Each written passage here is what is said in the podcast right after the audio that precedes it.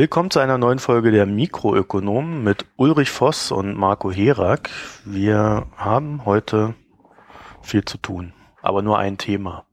Brexit. Tja, Brexit. Wer hat damit gerechnet, dass die Briten das wirklich machen? Was soll man dazu sagen?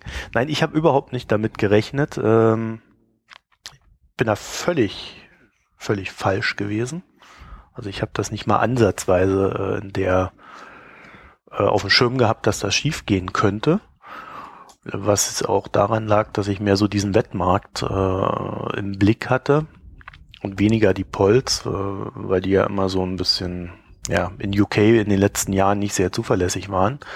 Äh, also unzuverlässiger als in Deutschland. Ja, und dann war ich auch etwas überrascht, als ich dann so um ich weiß nicht, ich glaube, ich habe um, um 23 oder um 24 Uhr nochmal auf Twitter geguckt und dann gab es dann diese, diese äh, Skynet-Polls und das sah schon nicht so ganz so gut aus. Und dann habe ich dann noch etwas länger geguckt, beziehungsweise, nee, dann bin ich eingeschlafen und um 2.30 Uhr habe ich dann, habe ich dann nochmal nachgeguckt und dann war die Nacht gelaufen. ich bin nur noch, nur noch am Gucken gewesen und dann ging es ja frühmorgens gleich mit Börse los. Ja, das Schlimmste ist, glaube ich, an, an dieser ganzen Brexit-Geschichte, dass wir jetzt zwar ein Ergebnis haben, aber ich habe nicht das Gefühl, dass irgendjemand weiß, wie es jetzt weitergeht. Ja, wir haben jetzt maximale Verunsicherung. Ja. Ich habe mir gestern die, die Rede im House of Commons angehört von Cameron. Das ist ein ganz schönes Stück, das kann man sich mal reinziehen. Ich werde euch das verlinken. Und dann gab es noch so eine kleine Fragerunde. Und er sagt das jetzt so, wir haben die Bürger entscheiden lassen, die Bürger haben entschieden. Ich bin nicht derjenige, der das umsetzt, weil ich ja anderer Meinung bin auch. Also braucht es frisches Blut. Ich werde zurücktreten und die nächste Regierung wird das Ganze dann vollziehen. Höchstwahrscheinlich. Und dann kamen dann immer die Fragen, ja, wie wollen Sie denn dies und das und jenes? Und dann sagte er einfach, ja, das sind hochkomplexe Geschichten, äh, davon äh, sind sehr viele Verträge betreffen, äh, betroffen. Wir, also es sei jetzt nicht so gesagt, aber das war im Endeffekt das Fazit, äh, wir müssen quasi den Staat neu gründen, vom Gesetzen her, von den Verordnungen her. Äh, und ja, das sind hochkomplexe Aufgaben, um die sich meine Nachfolger dann kümmern dürfen. Ja. Ja, und er hat uns das ja alles eingebrockt, ne? Das ist ja noch das Schöne daran. Ja, äh, also ja, äh, es war seine, weiß nicht, Idee oder wie, wie soll man das nennen? Seine ja, Initiative. Es war seine Hoffnung, wiedergewählt zu werden. Ne? Nee, er hat die, er hat, äh, es gab eine Wahl und bei der Wahl hat er gesagt, um den rechten Flügel auch seiner Partei ruhig zu stellen, äh, wir machen dieses äh, Referendum. Und äh, das ist halt jetzt völlig in die Hose gegangen. Ja, ich habe an der Stelle schon äh, meine Skepsis gegenüber Volksbefragungen geäußert. Ähm, das ziehe ich aber auch alles zurück, äh, weil ja, also nicht, weil die Volksbefragung an sich ähm, als äh, ähm, also nicht, weil ich der Meinung bin, dass äh, sich so ein Thema für eine Volksbefragung eignen würde, weil dazu ist es wahrscheinlich wirklich zu komplex. Aber eben, weil Cameron uns das eingebrockt hat. Und es ist doch völlig egal, ob du auf die repräsentative Demokratie schaust oder auf die direkte Demokratie schaust. Der Cameron hat die Nummer angestoßen und ähm, ja gut, der Wähler hat sie dann aus meiner Sicht verrissen. Aber ähm, beide Teile haben grandiose Fehler gemacht in der mhm. Geschichte. Und deshalb kann ich gar nicht sagen, äh, dass man jetzt sagen sollte, die Volksbefragung ist schlecht, weil dann könnte ich genauso gut sagen, äh, die Wahl vorher von Cameron war schlecht. Also da bin ich ein bisschen zu ja manche auch zustimmen, ne? Ja, man könnte beiden zustimmen, ne? Aber ich meine, äh, man kann aus meiner Sicht relativ schlecht eine Nummer rausmachen, wo man sagt, äh, Volksbefragungen sind ein ungeeignetes Mittel der Politik weil die repräsentative Demokratie hieß, der Sieger hieß Cameron und er hat gesagt, äh, wenn ich gewählt werde und Regierungschef werde, dann mache ich dieses Referendum. Ja, und damit also ich glaube, wir hängt der Teil der Demokratie genauso da drin. Ja, Nur ich glaube, wir müssen Meinung. jetzt ein bisschen, aufpassen, wie wir das Ganze hier machen, weil äh, wir können, äh, glaube ich, das Wirtschaftliche nicht ohne das Politische diskutieren. Wir sollten es, glaube ich, aber auch nicht zu sehr durcheinander werfen. Ähm, ich, also ich habe mich in den letzten Tagen hauptsächlich damit beschäftigt, äh, mit der Frage, wird es dieses, wird's diesen Brexit geben? Äh, weil das ist ja schon äh, vom Vorgang her ein recht komplexes, äh, wie auch interessantes Thema.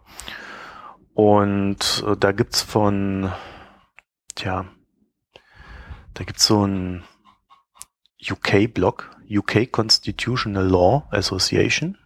Keine Ahnung, was genau das ist, habe ich heute zum ersten Mal gesehen, aber das, äh, die haben, die haben einen Blog und das ist ungefähr so ein bisschen wie der Verfassungsblog hier in äh, Deutschland.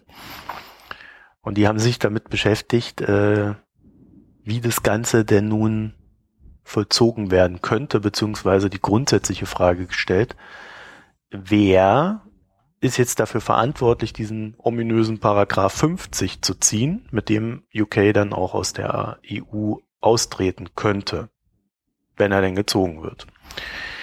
Äh, Cameron hat das gestern in seiner Rede interessanterweise offen gelassen. Er hat gesagt, ja, die Regierung nach ihm müsse das tun.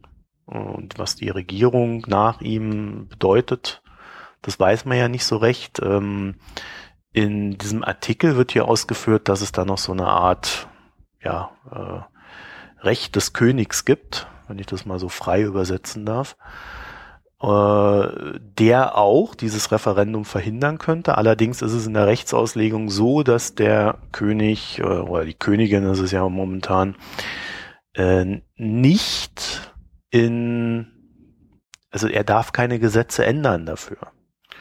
Deswegen ist es unwahrscheinlich, dass er nun derjenige oder sie nun diejenige wäre, die dort irgendwas verhindern kann. Und was uns dazu führt, dass äh, die Frage ist, kann die Regierung alleine, also kann der Prime Minister äh, den Paragraph 50 triggern oder braucht es das Parlament? Im Parlament hätten wir äh, als Beispiel, warum das wichtig ist, momentan ungefähr eine 70 prozentige Mehrheit gegen den Brexit. Also das Parlament würde, wenn man es heute befragt, höchstwahrscheinlich einfach sagen, nö, interessiert uns nicht die, die Volksabstimmung, wir sind daran nicht gebunden, wir haben eine andere Meinung und es gibt keinen Brexit. So, jetzt äh, werden wir aber bis Oktober warten müssen, bis Cameron aus seinem Amt ausgetreten ist und es einen Nachfolger gibt und der hat dann die Fäden in, in der Hand. So, die Argumentation von dem Artikel hier ist jetzt, ähm, ja, theoretisch könnte der Prime Minister, der künftige, das Ganze triggern, also er könnte den Paragraph 50 ziehen und sagen, wir treten aus. Und dann wäre es aber äh, zumindest in der Argumentation hier so, dass der Paragraph, also dass das nicht rechtsgültig wäre, sondern vorher das Parlament befragt werden müsste. Unter anderem deswegen, weil äh, es in UK ein Recht der Bürger darauf gibt, an EU-Abstimmungen teilzunehmen. Und dieses Recht wäre mit dem Triggern von Paragraph 50 wiederum verwirkt oder dann künftig verwirkt. Und deswegen muss man vorher das äh, Parlament befragen. So, das war jetzt äh, die Hauptargumentation. Dann gab es noch ein paar andere Punkte. Wer das in der Tiefe alles lesen will, äh, wie gesagt, ich verlinke das. Das ist wirklich recht interessant. Es ist allerdings auch Recht. Also es ist äh, Jura äh, in seiner besten Form und es ist ein juristisches Gebilde, in dem, äh, in dem ich mich kaum auskenne. Das heißt also, ich kann das auch nicht wirklich beurteilen, was die da, äh, wie recht die haben oder wie recht nicht. Es klang für mich nur schlüssig. So, das andere ist, dass man sich jetzt gerade darum streitet.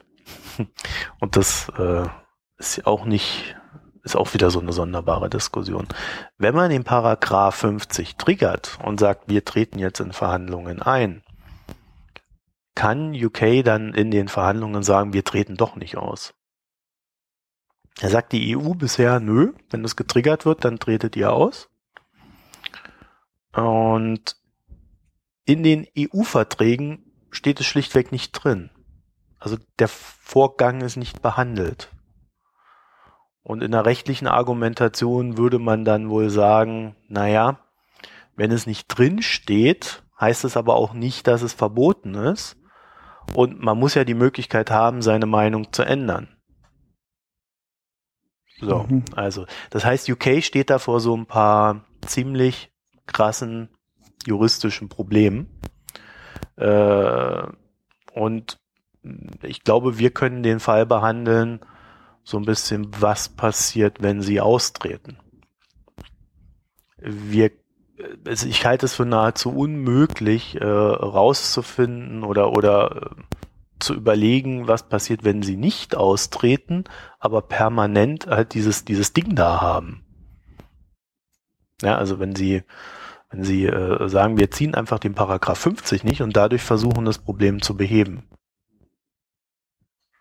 Ja, man könnte so eine Volksabstimmung ja auch einfach ignorieren. Ne? Das, äh, darüber denken ja einige nach. Und äh, in Griechenland hatten wir ja auch den Fall im Endeffekt schon mal in der jüngeren Vergangenheit. Und äh, ja, das ist äh, eine komische Alternative, aber eine, über die durchaus ein paar Leute nachdenken und sagen, ja, was ist denn daran bindend? Bindend ist das Referendum eh nicht.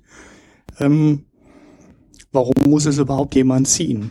Es könnte ja theoretisch jetzt wieder eine europafreundliche Regierung rankommen und dann einfach sagen, wir ignorieren das Referendum, so wie es in Griechenland auch schon passiert ist. Hm. Also es ja, ist nach allem, was ich Sie, vorher gelesen habe, alles ja. nicht bindend. Ne? Also ja, die, nee, es muss eigentlich nichts passieren. Es wird sich dann immer so auf so, hey, das ist britisches Fairplay und wenn die Bevölkerung sagt, wir wollen das, ähm, dann machen wir das auch. Aber es ist äh, eher Fairplay als gesetzlich in irgendeiner Art und Weise bindend. Das ist schon eine ganz komische, eine ganz komische Nummer. Ja, das, ich meinte nur das nicht, was ich, äh, ich habe es anders gemeint. Ähm, äh, ja, also sie, das, das, das war ja der, die Eingangsaussage. Ja, sie können halt einfach sagen, wir machen es nicht. Da hätten sie wahrscheinlich eine 70 Prozent Mehrheit im Parlament momentan. Bloß Cameron ist nicht derjenige, der das entscheiden wird. Sondern er sagt einfach, ich drehe zurück. Das heißt, wir haben jetzt äh, den, den Fall, dass sein Nachfolger im Worst-Case-Szenario ähm, besagter Boris, ich glaube Johnson heißt er ist, ne? Mhm. Der mit diesen Trump-Haaren auf Englisch. Genau. Und der wird ja dann höchstwahrscheinlich sagen, äh, ja, wir wollen raus. Also wenn man hier seinen Verbündeten Farage heute gehört hat, äh, also die, die, die sind ja ziemlich ja, merkbefreit, was jegliche Argumente betrifft. Ja, ja, Farage ist ja Hardliner. Ja. Also äh, ich glaube, es gibt halt zwei valide äh, Szenarien, die man diskutieren kann, weil wenn die wenn wenn die im Parlament demnächst abstimmen und sagen hier pff, äh, Scheiß drauf, äh, was was die Bürger da abgestimmt haben, wir bleiben drin, dann ist die Sache ja eh vom Tisch. Ja, dann haben wir hier ein dreimonatiges Intermezzo gehabt und ähm, war alles schön und gut, aber äh, dann interessiert uns das künftig nicht mehr. Man kann aber, äh, das heißt also, es bleiben jetzt zwei Fragezeichen offen. Äh, ich weiß nicht, wie hoch die Wahrscheinlichkeit ist, dass die abstimmen. Das ist eine schwierige Kiste. Momentan jedenfalls nicht. Äh, es wird vielleicht auch sehr stark am, am am Nachfolger liegen. Es kann ja auch sein, dass der dann einfach hingeht und sagt, ich entscheide das, äh, ich mache das und dann gibt's erstmal die ganzen Klagen, äh, die klären, ob er das überhaupt darf oder ob das Parlament abstimmen muss. also die Geschichte wird uns, glaube ich, über äh, mindestens ein Jahr beschäftigen. In ja, all, ihr, all ihrer ja. Unsicherheit. Außer es gibt eine Lösung, nachdem Cameron weg ist. So. Ja, aber welche soll es da geben? Also naja. der, der einzige, der einzige nee. gerade Weg ist ja jetzt nur, dass sie den Paragraphen ziehen und die ganze Nummer anstoßen und umsetzen. So, das wäre quasi die einzige Möglichkeit, das jetzt äh, schnell vom Tisch zu kriegen und jede Art, das nicht zu machen, verzögert es eigentlich auch nur, oder? Ja, du kannst es aber nicht schnell vom Tisch kriegen, weil du kannst, ich glaube, es sind 150 Verträge betroffen. Oder 125? Ja, und die haben zwei Jahre Zeit, ne? Zwei Jahre. Und sie haben zwei Jahre Zeit. Das ist mehr als ein Vertrag pro Woche, den die ähm, jetzt neu verhandeln müssen. Und äh, das sind Verträge, die teilweise über fünf Jahre und noch länger ähm, teilweise mit mehreren Partnern verhandelt wurden. Und die müssen die Briten jetzt quasi im Wochentakt neu verhandeln und neu abschließen. Und das ist schon komplett ähm, Jetzt ist schon der komplette Wahnsinn. Es geht überhaupt nicht. so, so viel Fachleute gibt's auf der halben, wir brauchen die Fachleute der halben Welt, um die ganzen Verträge jederzeit äh, neu zu ver, äh, um die überhaupt in dem Zeitraum verhandeln zu können. Und das zweite Problem daran ist, ähm, alle, mit denen die verhandeln müssen, blocken im Moment und sagen, ähm, nö, wir haben genug Verträge, die wir gerade verhandeln und äh, jetzt kommt ihr da auf einmal und wollt 150 Verträge neu verhandeln. Ähm, forget it. Ich, ich präzisiere es mal, es sind 129 ja. äh, und davon 50 EU-Freihandelsverträge. Ja. Äh, ich habe jetzt die Zahlen ja gerade so ein bisschen kombiniert. ähm, dann äh, hat Obama ja schon gesagt, ja, wenn die Briten einen Freihandelsvertrag mit uns wollen, müssen sie sich hinten anstellen. die haben gerade genug. Ja, ja, und die EU hat ja auch im Endeffekt so was Ähnliches gesagt. Ne? Die haben auch gesagt, äh, jetzt irgendwie auf Zeit zu spielen und schon mal im Vorfeld anfangen zu verhandeln, ähm, gibt mit uns nicht. Ähm, wenn ihr verhandeln wollt, fangen wir an ab dem Moment, wo ihr den Paragraphen 50 zieht und äh, wirklich konkret vorhabt auszutreten. Und äh, jetzt einfach mal so ein Jahr auf Zeit zu spielen und in der Zeit nichts, äh, aber in der Zeit schon mal zu verhandeln, ähm, ohne uns. Ja, das ist ja auch sinnvoll. Äh, man, sonst lässt man denen ja nur neue Optionen offen. Äh, in der EU gibt's wohl zwei Linien. Das eine ist äh, äh so diese äh, Schulz- und Juncker-Ecke, die sagen, ja, bitte jetzt möglichst schnell raus, es reicht uns mit euch. Ihr äh, zieht das Ding, eure Bürger haben entschieden, wir sind bereit, wir haben uns vorbereitet, bitte macht. So, und dann gibt's so diese Merkel-Ecke und die sagt, Merkel, Tusk und Co., die sagen, ähm, ja, lasst euch ruhig mal Zeit und also nach dem Motto, je länger das dauert, desto mehr können wir es verwäscheln. Mhm.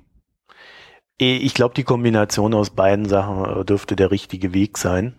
Ja, also äh, einmal äh, Dampf machen, damit sie unter Druck sind und zum anderen äh, ihnen halt auch die Zeit für die grundsätzliche Klärung geben, wie es jetzt überhaupt weitergehen soll. Weil äh, was ja auch klar geworden ist, absolut niemand hat einen Plan. Ich glaube, der Einzige, der einen Plan hatte, war Cameron und dem sein Plan beschränkte sich auf sein eigenes weiteres Vorgehen. das, war, das war ja auch recht beschränkt vom Umfang her. Ja. Ja, also ich äh, weiß noch nicht so ganz, was man mit dieser ganzen Geschichte anfangen soll. Äh, wir haben jetzt die ersten Signale ähm, von äh, aus der Wirtschaft. Äh, Siemens hat heute gesagt, wir legen künftige Planungen für ähm, hier, was haben sie, Windpower, also Windkraft äh, Investments legen wir auf Eis. Dann ja, was haben wir noch? Bei den Banken äh, haben, hat man jetzt so gehört, gibt es die ersten Verträge unter Vorbehalt eines Brexits. Also mhm. äh, quasi. Ja, ja, wir, haben die, wir haben auch die Rating-Herabstufung, ne? die natürlich. Genau, dann wie war es von AAA? Das war ja mal ganz wichtig. Standard Poor's hat von AAA zwei Stufen runtergesetzt und Fitch ist äh, von der zweithöchsten Stufe auf die dritthöchste. Also beide haben die jetzt, haben äh, das Vereinigte Königreich jetzt auf der ähm, dritthöchsten Stufe. Ähm, bei Fitch habe ich heute noch ein bisschen verblockt, weil ich da an die Begründung rankomme. Bei Standard Poor's kam ich da auch mal ran, aber inzwischen irgendwie nicht mehr. Ich weiß gar nicht genau warum. Und ähm, Fitch liefert äh, dann eine genaue Prognose für das BIP-Wachstum vorher und nachher, für mhm. das Haushaltsdefizit, den Schuldenstand und ähnliches. Und wie sieht's und aus? War, ja, sie haben äh, für die nächsten drei Jahre, also 2016 bis 2018, ähm, das Haushaltsdefizit, das BIP, äh, ein bisschen reduziert, also jetzt nicht dramatisch, nicht in Rezessionsbereich oder so, aber ähm, ein bisschen nach unten gesetzt, das Wirtschaftswachstum. Ähm, was für mich interessanter war, war, ähm, sie haben das Haushaltsdefizit für die drei Jahre im Schnitt um 0,8 Prozent des BIPs nach oben gesetzt. Das fand ich deswegen ganz interessant, weil ich gestern darüber spekuliert hatte, gestern Abend, als die Meldung der Herabstufung kam, habe ich darüber spekuliert, äh, was ähm, diese Rating-Herabstufung ähm, Großbritannien wohl an Mehrzinsen für die Staatsverschuldung äh, kosten wird. Ähm, hätte man ja so, so grob irgendwie abschätzen können, was heute für eine AAA-Anleihe im Durchschnitt bezahlt wird an Zins und was eine Anleihe ähm, bringt, die zwei Stufen drunter ist. Da habe ich aber keine Zahlen zugefunden. Ähm, aber diese 0,8 Prozent ähm, erhöhtes Staatsdefizit sind natürlich eine äh, sehr coole Zahl, weil die Briten bisher, je nachdem, wie man es berechnet, 0,25 bis 0,4 Prozent des BIPs ähm, an die EU bezahlt haben. Mhm. Netto. Na, also die zahlen mehr natürlich, aber es läuft ja immer auch Geld aus der EU zurück an ja. Landwirtschaft, an äh, Tourismusförderung, an Forschungsförderung, unter Umständen sogar für Infrastrukturmaßnahmen, ähm, alles Mögliche. So, und dann kommt dann halt eine Summe bei rum, die in einer Zahl, die ich gefunden habe, bei der Bundeszentrale für politische Bildung, die wohl von der EU selber stammt. Die schätzen das auf 0,23 Prozent des BIPs. Es gibt andere Berechnungen, die dann aus England kommen, die liegen dann äh, eher so in dem Bereich 0,35, 0,4 Prozent des BIPs. So, es ist egal, welche der beiden Zahlen man nimmt, ist das Minus im Haushalt, was Fitch jetzt nach oben gesetzt hat, doppelt oder dreimal so hoch. Das heißt, allein daran, ohne dass man irgendwas weiteres äh, mit in die Rechnung ähm, ähm, hereinrechnet, hat Großbritannien jetzt schon, wenn die Fitch-Prognose aufgeht, sich ein Eigentor geschossen und äh, spart dann zwar äh, den Beitrag an die EU, ähm, hat am anderen Ende aber einfach Steuereinnahmen, die niedriger sind. Und zwar ähm, mehr ähm, Verlust bei den Steuereinnahmen, als vorher nach Brüssel geflossen ist. Und ja, man weiß nicht, ob die Fitch-Prognose aufgeht. Äh, man kennt die beiden äh, Netto-Zahlungsberechnungen nicht so ganz genau, aber ähm, es scheint ziemlich sicher zu sein, dass äh, Großbritannien sich da ein Eigentor mitgeschossen hat und sich das nicht mal aus finanzieller Sicht zu lohnen scheint. Ja, ja gut, das war ja vorher schon klar. Äh, also naja, denen gut, war es nicht klar. Genau.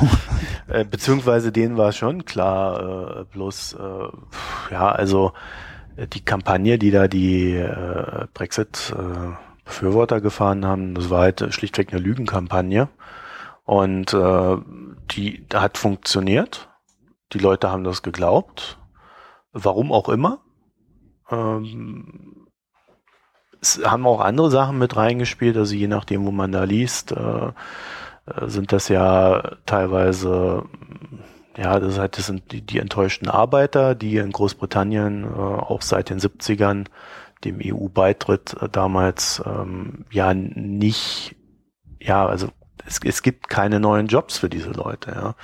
Trotz EU. Es gibt halt in der Landwirtschaft so ein bisschen was, äh, aber die Deindustrialisierung ist in Großbritannien ja nochmal einen Zacken schärfer als bei uns. Und äh, da hat es halt reingeschlagen und äh, das ist jetzt quasi die, die Rückermächtigung. Was ich ganz interessant war, es gab eine Studie, die werden wir auch noch verlinken, die uns dann so den Hinweis gegeben hat, äh, dass die Leute also das, das sind einfach, da ist einfach jemand mal hingefahren und hat nachgefragt vor, vor, vor der Wahl noch. Warum stimmt ihr so, so ab? Und dann haben die alle gesagt, naja, das war so eins der Fazite. Ähm, ja, wir wissen, dass es uns nicht unbedingt besser geht äh, ohne die EU.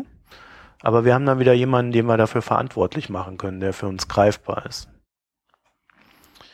Ja, und Den das, vorher aber auch schon immer. Ne? Ja. Das ja, erzähl mal weiter. Ich, naja, nee, die EU, äh, das ist ja immer dieses Spielchen gewesen, äh, was die, was die, äh, also das konnte man in Deutschland mit den Bundesländern sehr gut beobachten. Wenn die bei der Bundesregierung nicht weitergekommen sind, haben sie versucht, die Gesetze dann äh, in der EU durchzudrücken. Und äh, haben dann gleichzeitig aber, äh, weil sie ja wussten, dass das hier unbeliebt ist, haben sie dann gesagt, ja, die böse EU und die drückt uns das Gesetz auf und wir sind natürlich auch dafür, dass die Glühbirnen bleiben, aber wir können uns ja nicht dagegen wehren.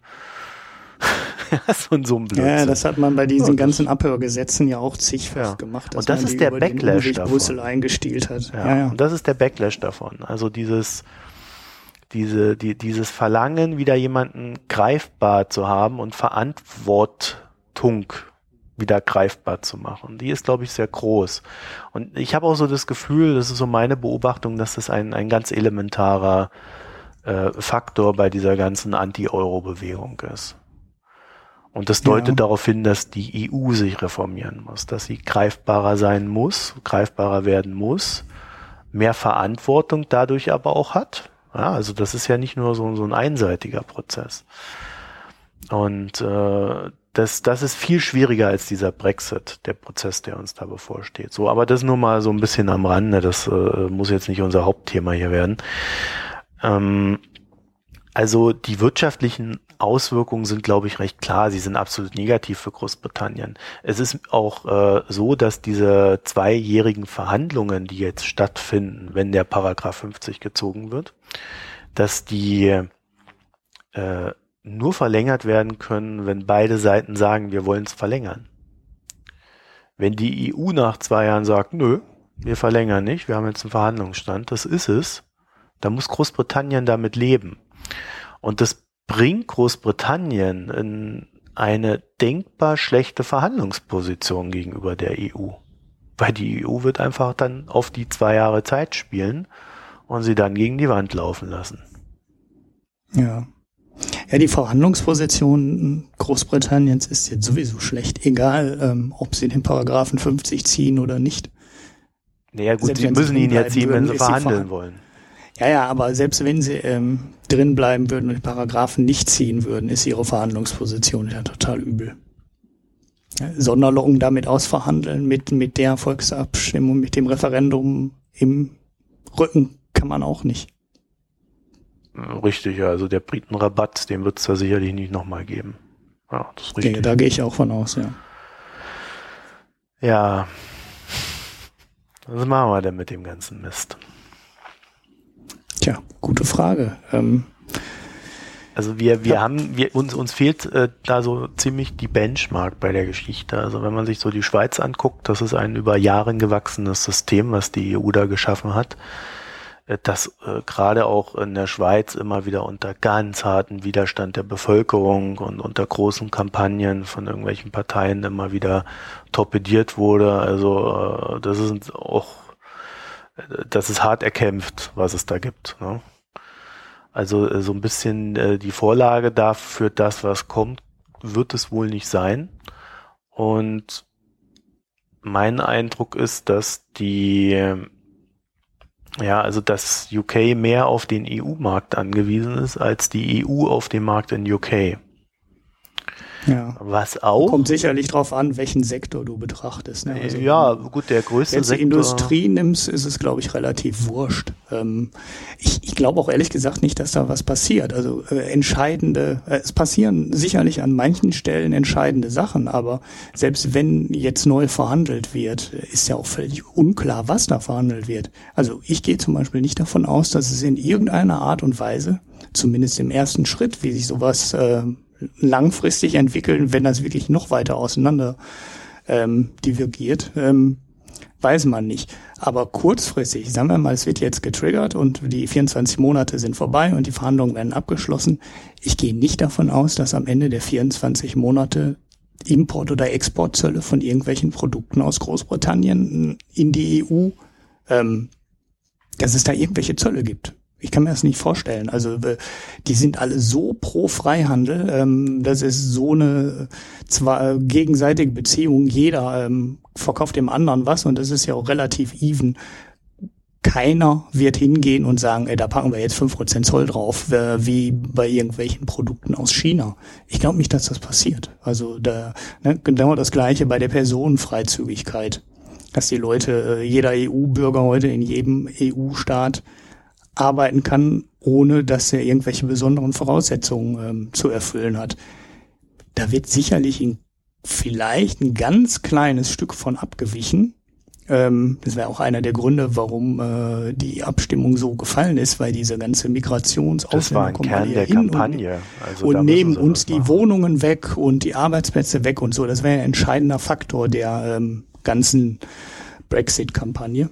Ähm, da wird es vielleicht ein leichtes Zurückrudern geben, aber die Briten werden sich da doch äh, nicht ähm, vom europäischen Arbeitsmarkt abkoppeln und sagen, hey, die Briten dürfen jetzt nicht mehr ins Ausland und die Ausländer dürfen jetzt hier nicht mehr rein. Da gibt's dann irgendwelche Regeln, die dann vielleicht ein bisschen strenger sind als die jetzigen, aber ich glaube nicht, dass sich da komplett alles ändert.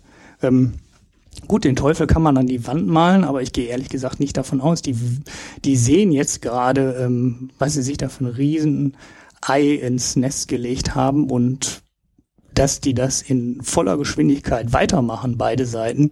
Ehrlich gesagt nicht klar, da werden Drohkulissen aufgebaut werden, aber ähm, im Endeffekt weiß man äh, schon, dass man ähm, besser miteinander als äh, gegeneinander kann. Hm. Es gibt natürlich Bereiche, da mag das anders aussehen. Also ähm, als Pick für die Sendung hätte ich dann die, hätte ich auch diesen Payment and Banking Podcast, die eine Sonderausgabe zu der ganzen Geschichte gemacht haben und die sich genau mit dem Brexit ähm, auseinandersetzen und sich fragen, was das für ähm, London und äh, ja gut möglicherweise dann auch für Frankfurt und andere Standorte ähm, bedeutet. Und das ganze Ding ist ganz äh, ist schon ganz interessant, ähm, allein die Zahlen da mal zu sehen wie viele ähm, Finanzdienstleister, Zahlungsdienstleister ähm, in London sitzen. Und zwar allein aus dem Grund, weil du halt mit einer ähm, britischen Banklizenz oder Zahlungslizenz äh, oder Zahlungsdienstleisterlizenz, ich weiß jetzt nicht ganz genau, wie das heißt, halt in ganz Europa aktiv werden konntest. Und ähm, in London ist erstens die Regulierung relativ ähm, einfach Du hast die Fachleute da überall sitzen, das heißt Anwaltskanzleien und, und, und, und, und, IT-Leute, die sich mit dem ganzen Kram auskennen. Und du kannst relativ schnell so eine Banklizenz bekommen und die auch technisch umsetzen. Ähm, und wenn diese Zulassung, weil die Briten nicht mehr in der EU sind, diese ähm, hey, irgendwo in ähm, der EU einen Sitz haben und dann in der ganzen EU arbeiten zu können, wenn das wegfällt, tut das der ähm, Londoner City richtig weh. Und ähm, naja gut, da gibt es die Schätzung von 50.000, 70.000, 90.000 Arbeitsplätzen und das sind halt auch keine äh, Taxifahrer, sondern das sind halt richtig gut bezahlte Arbeitsplätze. Das heißt, das würde den ähm, Briten richtig wehtun, äh, wenn die Arbeitsplätze wegfallen. So, dafür würde ich jetzt schnell aber keine Lösung sehen. Da wüsste ich jetzt nicht, ähm, wie man da ähm, den Briten wieder ähm, eine goldene Brücke bauen könnte und sagen, ähm, naja gut, da könnt ihr so weitermachen wie vorher und wir akzeptieren das alles. Weil da ist es halt keine zweiseitige Beziehung. Da sind die Briten im Moment, also da sind die Briten im Moment sehr stark und Europa kann eigentlich nur davon profitieren, äh, wenn die Briten raus sind, wenn der Finanzstandort äh, London geschwächt wird und dafür ähm, Paris und Frankfurt und äh, vielleicht Amsterdam oder wer auch immer gestärkt werden oder auch Irland mit Dublin. Oder Luxemburg würde sich auch freuen, wenn die Londoner Probleme bekommen, weil da sitzen halt auch sehr viele Venture Capital Fonds und Hedgefonds und ähm, Investmentgesellschaften. Und naja, da haben die Briten ganz schlechte Karten, um da ein vernünftiges Verhandlungsergebnis rauszuholen. Ja, also das heißt, da muss man schon nach dem ja nach den Branchen unterscheiden. Also in der Industrie sehe ich echt äh, sehe ich ehrlich gesagt ähm, keine großen Änderungen da werden alle Lobbyisten auf allen Seiten gegenarbeiten. Ne? Also General Motors und so, die stellen alle Teile in allen möglichen Ländern der EU her. Und äh, der eine Motor für das eine Modell kommt daher, außer es kommt dann halt aus ähm, England und der andere Teil des Getriebes kommt. Ja, aber da ähm, lass mich noch mal kurz einhaken. Ja, ja. Äh, Toyota Mach. hat sich geäußert und gesagt, äh, es ist eine 75% Chance, dass sie sich aus UK zurückziehen. Wenn es Zölle gibt, ne? mit dem Nachsatz. Und genau davon gehe ich nicht aus. Ja gut, die Zölle wirst du nicht im ersten Schritt haben, sondern die wirst du genau dann haben, wenn es Handelsstreitigkeiten gibt. Also wenn die EU merkt, äh, oh, UK geht's ein bisschen zu gut, da hauen wir mal ein paar Zölle drauf, so wie man es halt auch mit China und den USA macht. Äh, dafür gibt's ja diese Freihandelsabkommen, die genau das auch verhindern sollen. Und wenn die nicht mehr da sind, dann werden die Bandagen halt rauer, zumal äh, du dann ja dann äh, noch diese Scheidung dazwischen hast, wo, wo man dann ohnehin der Meinung ist, den Briten vielleicht eine Lektion erteilen zu müssen. Also das sehe ich nicht ganz so positiv wie du. Äh, auf der anderen Seite ja, hast ich du sehe nur die gerade ja, ich sehe diese langfristige Tendenz, ne, dass die Zölle immer runtergehen und wenn du dir halt die Schweiz anguckst oder du guckst dir an, äh, wie ja, du brauchst aber die, die Abkommen. Sind. Du brauchst die Abkommen ja, aber, dafür und die gibt es. Aber wenn nicht. du wenn du keine Zölle willst, sind die Abkommen einfach, weißt du? Dann ersetzt du ein paar Namen in dem Vertrag und sagst, also gibt es keine Zölle drauf, fertig. So, das wird natürlich nicht ah, passieren, weil die wollen ja alles ausverhandeln. Ne? Aber wenn du sagst, ich will keine Zölle haben, dann kannst du ja den Vertrag Cut Copy Paste nicht übertreiben. Ich mache jetzt einfacher als ja, es ist. Ja, das ist aber echt aber wenn du, zu einfach gedacht jetzt. Wenn du also das nicht EU verhandeln willst und beide wollen das, dann geht das doch einfach. Ja, aber es wollen nicht beide. Die EU hat ja zum Beispiel das Problem, dass sie den Preis für den Brexit äh, extrem hochsetzen muss. Damit ja, nicht jeder Depp auf die Idee kommt, das einfach mal zu machen. Ja, aber dann lass mal General Motors in Berlin anrufen und sagen, äh, wenn wir die Getriebe aus ähm, Großbritannien nicht mehr kostenlos kriegen, äh, dann machen wir die Fabrik in Rüsselsheim zu. Ähm, und naja, dann gibt's keinen Zoll da drauf. Also da bin ich echt optimistisch. Äh, also die Zölle naja. innerhalb Europas, dass die hochgefahren werden, kann ich mir echt nicht vorstellen. Ja, ich, wie gesagt, ich glaube auch nicht, dass sie sofort hochgefahren werden, sondern äh, man, wenn man sich trennt, äh, wird es diesen Fall geben, dass nach einer Weile in irgendeiner Branche irgendein Begehren, du hast ständig dieses Lobbying. Du, wenn du, wenn du dich mal in Brüssel umguckst, äh, hast du ständig irgendeinen blöden Wirtschaftsverband, der für irgendwelche Zölle gegenüber irgendeinem Land, sei es China, sei es Indien oder sonst was, äh, Lobbying macht. Und das wird es auch gegenüber UK geben. Das ist, das, das ist ein ganz natürlicher Vorgang.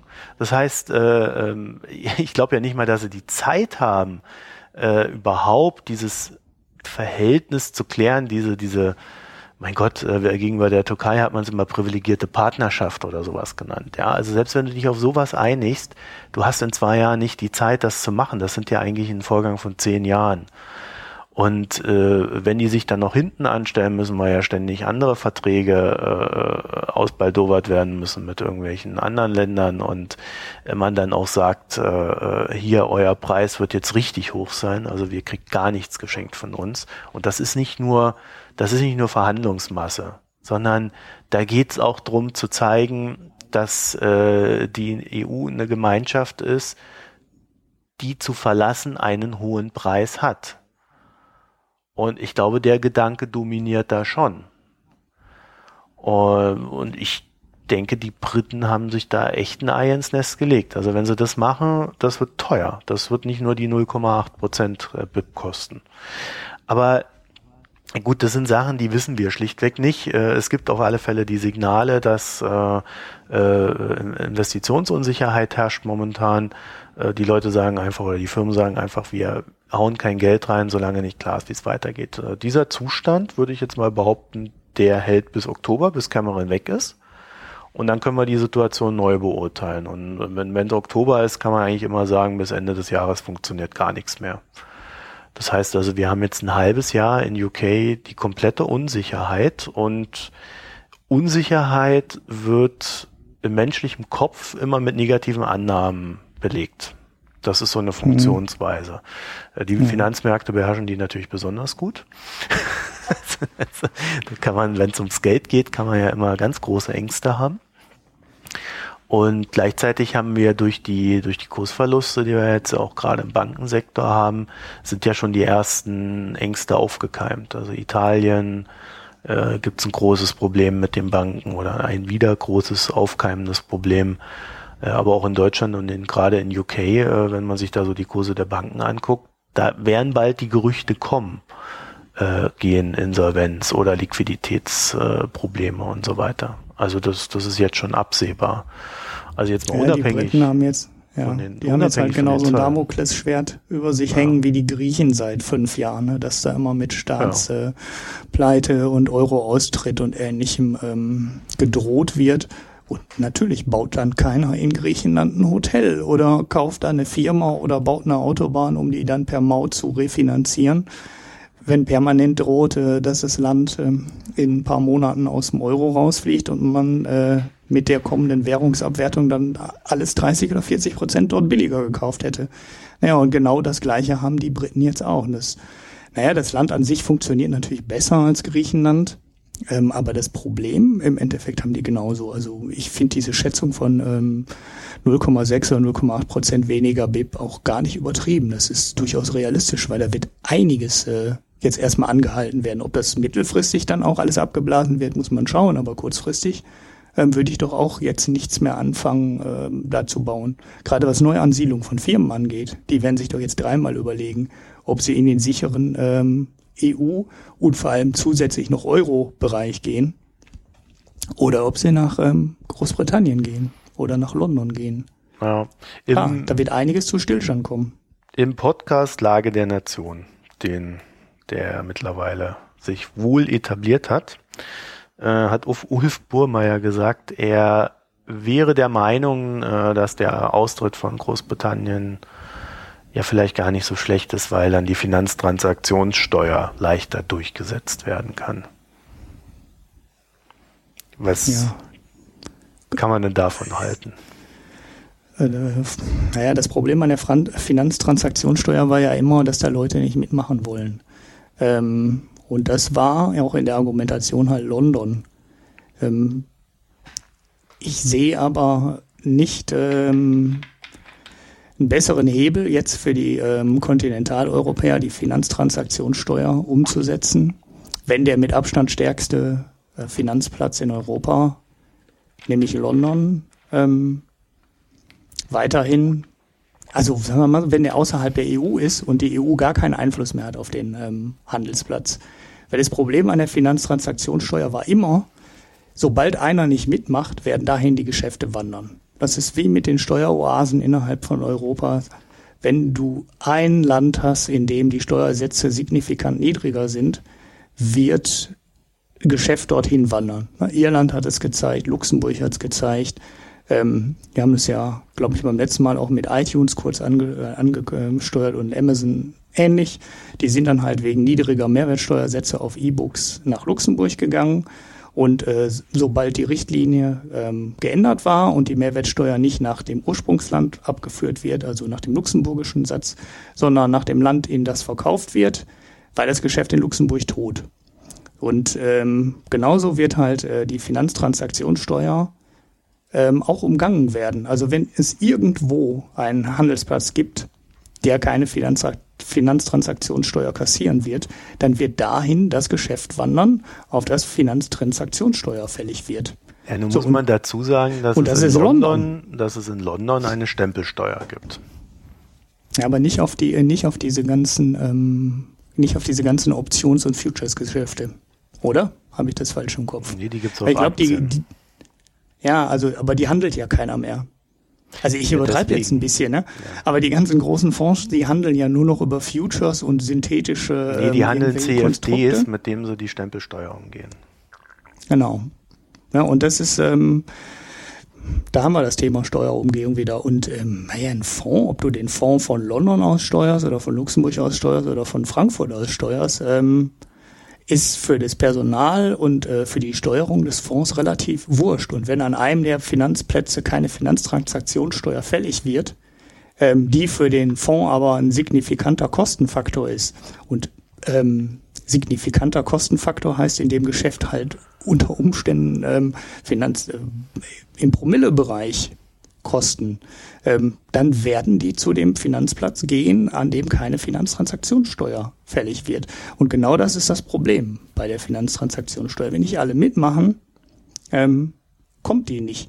Und wenn London draußen ist, ähm, können die Fonds trotzdem da handeln. Wer, wer hindert denn den Fonds darüber, Geschäfte über London abzuwickeln? Ich wüsste nicht, wie es gehen sollte.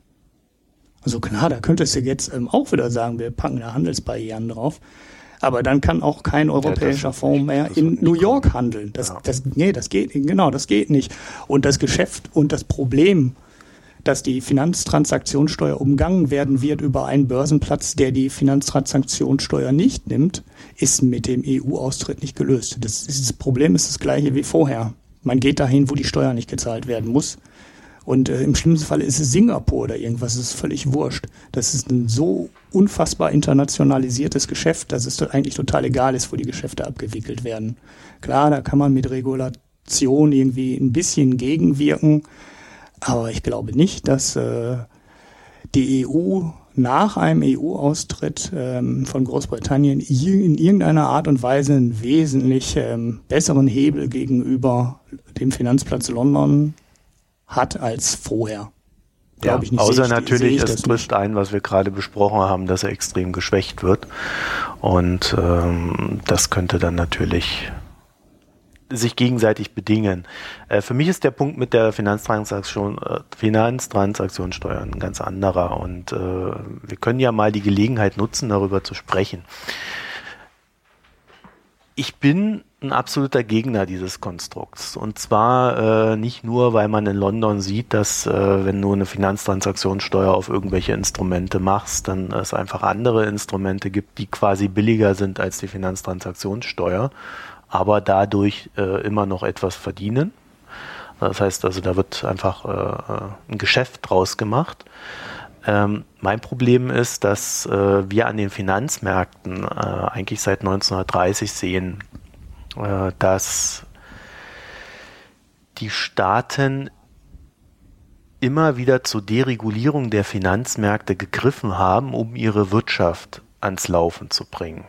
Das heißt, es gibt einen sehr großen Anreiz für Staaten, ähm, Finanzmärkte zu deregulieren, wenn die Realwirtschaft nicht mehr funktioniert.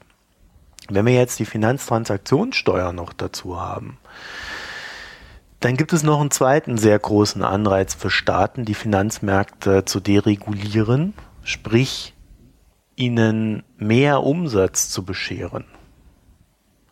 Das heißt, äh, ja, wir verdienen dann vielleicht daran, dass die Märkte ähm, da sind, also dass sie, dass sie äh, Umsätze machen, aber äh, sie werden auch volatiler, weil äh, es weniger Regulierung geben wird, weniger strenge. Also diese, diese Anreize in, in die Richtung, die sind dann einfach zu groß. Der Staat ist quasi ein Teil des Finanzmarktes dann, indem er unmittelbar daran partizipiert. Und damit ja. habe ich echt ein Riesenproblem. Äh, wenn du das auf äh, Einnahmen beschränkst, wie äh, Kapitalertragssteuer oder sowas, dann ist das ja alles noch irgendwo in einem Rahmen, der, ja, der zu nicht zu viel führt. Aber wenn du jeden Umsatz rannimmst und dir dann auch noch schön rechnest, dann hat hier jedes Land in der EU 100 Milliarden Euro mehr im, im Jahr oder was da für Zahlen kursieren. Ja, Weißt du, äh, dann geben sie die aus und dann heißt es wieder, naja, wir brauchen mehr Geld, naja, äh, Steuern wollen wir nicht erhöhen, ja, hier komm, machen wir mal da die Regulierung weg, dann haben wir da mehr Umsatz. Das geht zu Lasten der Bürger. Das andere ist, wir sind alle, ob wir es wollen oder nicht, äh, auch als ganz normale Menschen an diesen Finanzmärkten aktiv. Das heißt, die Steuern werden auf dem einen oder anderen Weg immer auch bei uns landen. Äh, wenn ich ein Sparkonto habe, mindert das meine, äh, gut, ich habe ja jetzt eh schon kaum Zinsen, ja, aber äh, das mindert dann halt meinen Zinsertrag noch mehr, weil auch diese Kosten auf mich umgelegt werden. Und wie wir ja gelernt haben, sind Zinserträge äh, können ja auch negativ werden, auch für Endkunden. Äh, das heißt also, die, äh, die Bank kann immer dieses Umlegen tun. Ich sehe das dann immer nicht so ganz in nominalen Zahlen, aber ich merke es halt in Zinssätzen. Und äh, das heißt, wir haben eine Situation, in der äh, mit der Finanztransaktionssteuer, und das ist zumindest, das entspricht einfach meiner Erfahrung, wie diese Märkte funktionieren und wie auch Politiker funktionieren, in der äh, der Kunde die Rechnung zahlt und der Staat aber einen sehr großen Anreiz hat, die Märkte nicht mehr gescheit zu regulieren. Und das will ich nicht. Ja. Deswegen bin ich dagegen. Ja. Ja, es gibt ja noch einen anderen Punkt, der komplett dagegen spricht. Also wenn die Verfechter der Finanztransaktionssteuer immer hingehen und sagen, ähm, wir haben so und so viel Fantastilliarden Umsatzvolumen an den Börsen und davon nehmen wir jetzt einfach mal ein Prozent. Ähm, und dann haben wir äh, ähm, ein Prozent von den Fantastilliarden und dann sind alle Staaten saniert. Ist es natürlich eine selten dämliche Betrachtung des Umsatzvolumens, weil sobald man da einen halbwegs äh, sinnvollen Steuersatz drauf legt, der verhindern soll, dass, ähm, also der erstens erreichen soll, dass man Einnahmen erzielt und zweitens äh, die Spekulationen dämmen soll. Das ist ja so ein Nebenaspekt, der in der Finanzkrise auch oft als Argument pro Transaktionssteuer ähm, genannt wurde. Man verhindert damit aber jede Menge Geschäfte. Das heißt, wenn man wirklich ein Prozent Volumen nehmen würde, äh, wirklich ein Prozent Steuer nehmen würde auf jede Finanztransaktion, dann würden Unmengen von Arbitragegeschäften ähm, wegfallen. Und damit wäre das Volumen, was man dann am Ende besteuern würde, halt nicht 20, 30 oder 50 Prozent niedriger, sondern es wäre wahrscheinlich noch viel, viel mehr, ähm, weil heute halt unfassbar viele Computer miteinander handeln, ähm, Arbitragegeschäfte zwischen den Börsen, zwischen den unterschiedlichen Märkten, zwischen den unterschiedlichen ähm, Konstruktionen wie CFD und Aktie und ähm, Index und ich weiß nicht was allem gemachen. Und diese ganzen Geschäfte, die würden sich alle nicht mehr lohnen und die würden alle wegfallen. Und am Ende ist das Volumen, das man beim Steuersatz von 1% besteuern würde, nur noch ein Bruchteil von dem Volumen, was man heute auf dem Papier stehen hat. Und mhm. ich sehe das in den Berechnungen, ähm, in den Hochrechnungen ähm, für die Einnahmen der Finanztransaktionssteuer auch nie, äh, dass man da einfach mal mit massiv ähm, niedrigerem Geschäftsvolumen rangeht und das dann berechnet. Ja, und dann kommt natürlich dein Argument noch dazu, solange äh, wir alle Sparer sind und eine Lebensversicherung haben und inzwischen, naja, wahrscheinlich ein gutes Drittel, wenn nicht sogar bald die Hälfte unserer Altersvorsorge privat machen müssen, ähm, dann zahlen wir am Ende einen großen Teil der Kosten der Finanztransaktionssteuer halt auch selber. Nur versteckt darüber, dass wir weniger Rendite aus unserem Fonds rauskriegen, ähm, dass wir weniger Rendite aus der Lebensversicherung rausbekommen, weil die natürlich ihre Kosten ähm, nicht im Keller verstecken, sondern die legen sie auf die Produkte um. Ja. Die, die, egal, ob das die Lebensversicherung, der Investmentfonds ja. oder wer auch immer ist. Ähm, und wenn du das alles durchrechnest, bleibt von den großen Vorteilen der Finanztransaktionssteuer echt wenig über. Und wenn du dann noch berücksichtigst, dass du nur einen brauchst, der nicht mitspielt, wie London, dann kannst du die ganze Idee eigentlich knicken. Und mich wundert das immer, dass das so viel diskutiert wird und wir naheliegendere Sachen nicht diskutieren, nämlich einfach äh, die Gewinne zu versteuern, die dabei anfallen. Und, und zwar für alle. Gedanken. Und zwar für alle, genau. Also momentan ist ähm, es so, das muss man dazu sagen, äh, also wenn du, wenn du so einen Fonds hast oder so, dann zahlst du schlichtweg keine Kapitalertragssteuer. Äh, wenn, wenn du ein Unternehmen hast, äh, das sich irgendwo beteiligt, äh, zahlt es fünf fünf Prozent Ertrag von der Dividende, nicht 25% wie ein normaler Bürger. Und solche Geschichten. Das ist das gleiche Thema wie also eigentlich ist es das gleiche Thema wie äh, Pensionen von Beamten und ähnliches. Es nehmen halt nicht alle am Sozialstaat teil. Ja, wie immer in jeder Hinsicht äh, gibt sehr viele, die außerhalb dieser ganzen Einnahmen stehen, die äh, so ein normaler Bürger zu berappen hat. Und da findet natürlich die Ungerechtigkeit statt. Das gibt es aber auch deswegen, weil natürlich auch Deutschland als Finanzplatz äh, in Konkurrenz zu anderen Finanzplätzen steht. Ähm, Luxemburg zum Beispiel. Ja. Die, die ja, dann ja, halt solche Steuern dann einfach auch nicht haben und da muss man sich anpassen. Also es gibt, es gibt nicht diese, diese eine Lösung, die ein Staat machen kann und das ist echt ein Problem geworden. Auf der anderen Seite haben wir eine sich globalisierende Welt. Und was mich immer so ein bisschen wundert, ist, ist, dass halt die zivilgesellschaftlichen Organisationen sich so schwer tun, global zu agieren. Ja, also einfach ein Lobbying für ein anständiges Steuersystem zu machen. Zumindest mal in der westlichen Hemisphäre. Ja. Da wird viel zu lokal gedacht, immer, immer ja. wieder. Und man, ja, man glaubt halt irgendwo auch den Experten nicht mehr. Ne? Also wenn die dann sagen, ja, dann wandert unser Geschäft nach London ab, sagen die alle, ja, ja, ihr droht uns ja dauernd mit irgendwelchen Sachen und wir können ja nie die Steuern erhöhen. Aber man muss halt immer unterscheiden, welche Drohungen realistisch sind und ähm, welche nicht realistisch sind. Und äh, naja, die Finanzwelt ist halt das internationalisierteste Geschäft von allen. Und äh, wenn es irgendwo äh, konkret Abwanderungsgefahr gibt von Geschäft, dann ist es halt da. Das ist bei der Finanztransaktionssteuer so, das ist bei der Besteuerung von Kapitalgewinnen und so. Da muss man sich sehr gut überlegen, was man da macht. Und ähm, ja, ähm, das sind keine reinen Drohgebärden, sondern das geht da relativ schnell. Nichts Wie ist, man äh, auch an den Panama Papers sieht. Es wird ja, einfach genau, gemacht, genau. Äh, egal ob es legal ist oder nicht, es wird einfach getan. Und alle, ja, die, die Schweizer haben größere ja jahrzehntelang gemacht. Ja, und alle, die größere Summen irgendwo hin und her schieben, äh, nehmen dann halt daran teil. Äh, ob nun direkt oder indirekt, äh, sei mal dahingestellt. Aber äh, man, man kommt halt nicht aus diesen Systemen raus. Äh, das äh, ist natürlich, wenn wir darüber äh, reden, und da kommen wir, glaube ich, auch dann wieder zum Brexit zurück, äh, wenn wir darüber reden, äh, dass ein Volk gerne jemanden hätte, den es verantwortlich machen kann für den Scheiß, der passiert, ist das echt schwierig geworden. Ja, auch in diesem Sinne. Man, also auch die EU, wenn man dort jemanden greifbar hätte, die, die, die sind alle getrieben von dem, was alle tun. Das, das ist das Absurde. Man müsste quasi das ändern, was alle tun und dann kann man die Gesetze dahingehend anpassen. Aber, aber so hast du immer durch diese ganzen Schlupflöcher hast du immer, immer das Problem, wie beginnt man überhaupt Dinge zu ändern? Ja, und das, das Leichteste war ja, dass man gesagt hat, äh, Umsatzsteuer fällt da an, äh, in dem Land, in dem der Umsatz stattfindet. Ich meine, das war vor zwei Jahren. So das haben die auch ewig gebraucht dafür.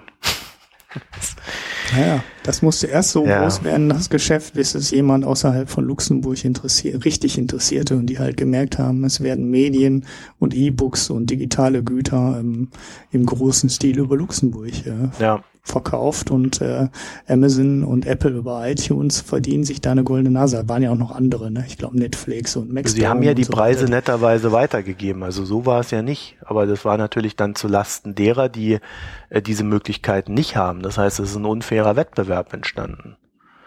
Ja. Äh, Gerade im Buchhandel, äh, wenn man dann, wenn Amazon dann halt seine Bücher da aus Luxemburg heraus vertickt, also da bleibt halt schon viel Geld hängen. Ne? Und äh, gut, diese Lücken sind jetzt teilweise geschlossen, teilweise bestehen sie noch. Ähm, das soll jetzt ja auch nicht unser Thema sein.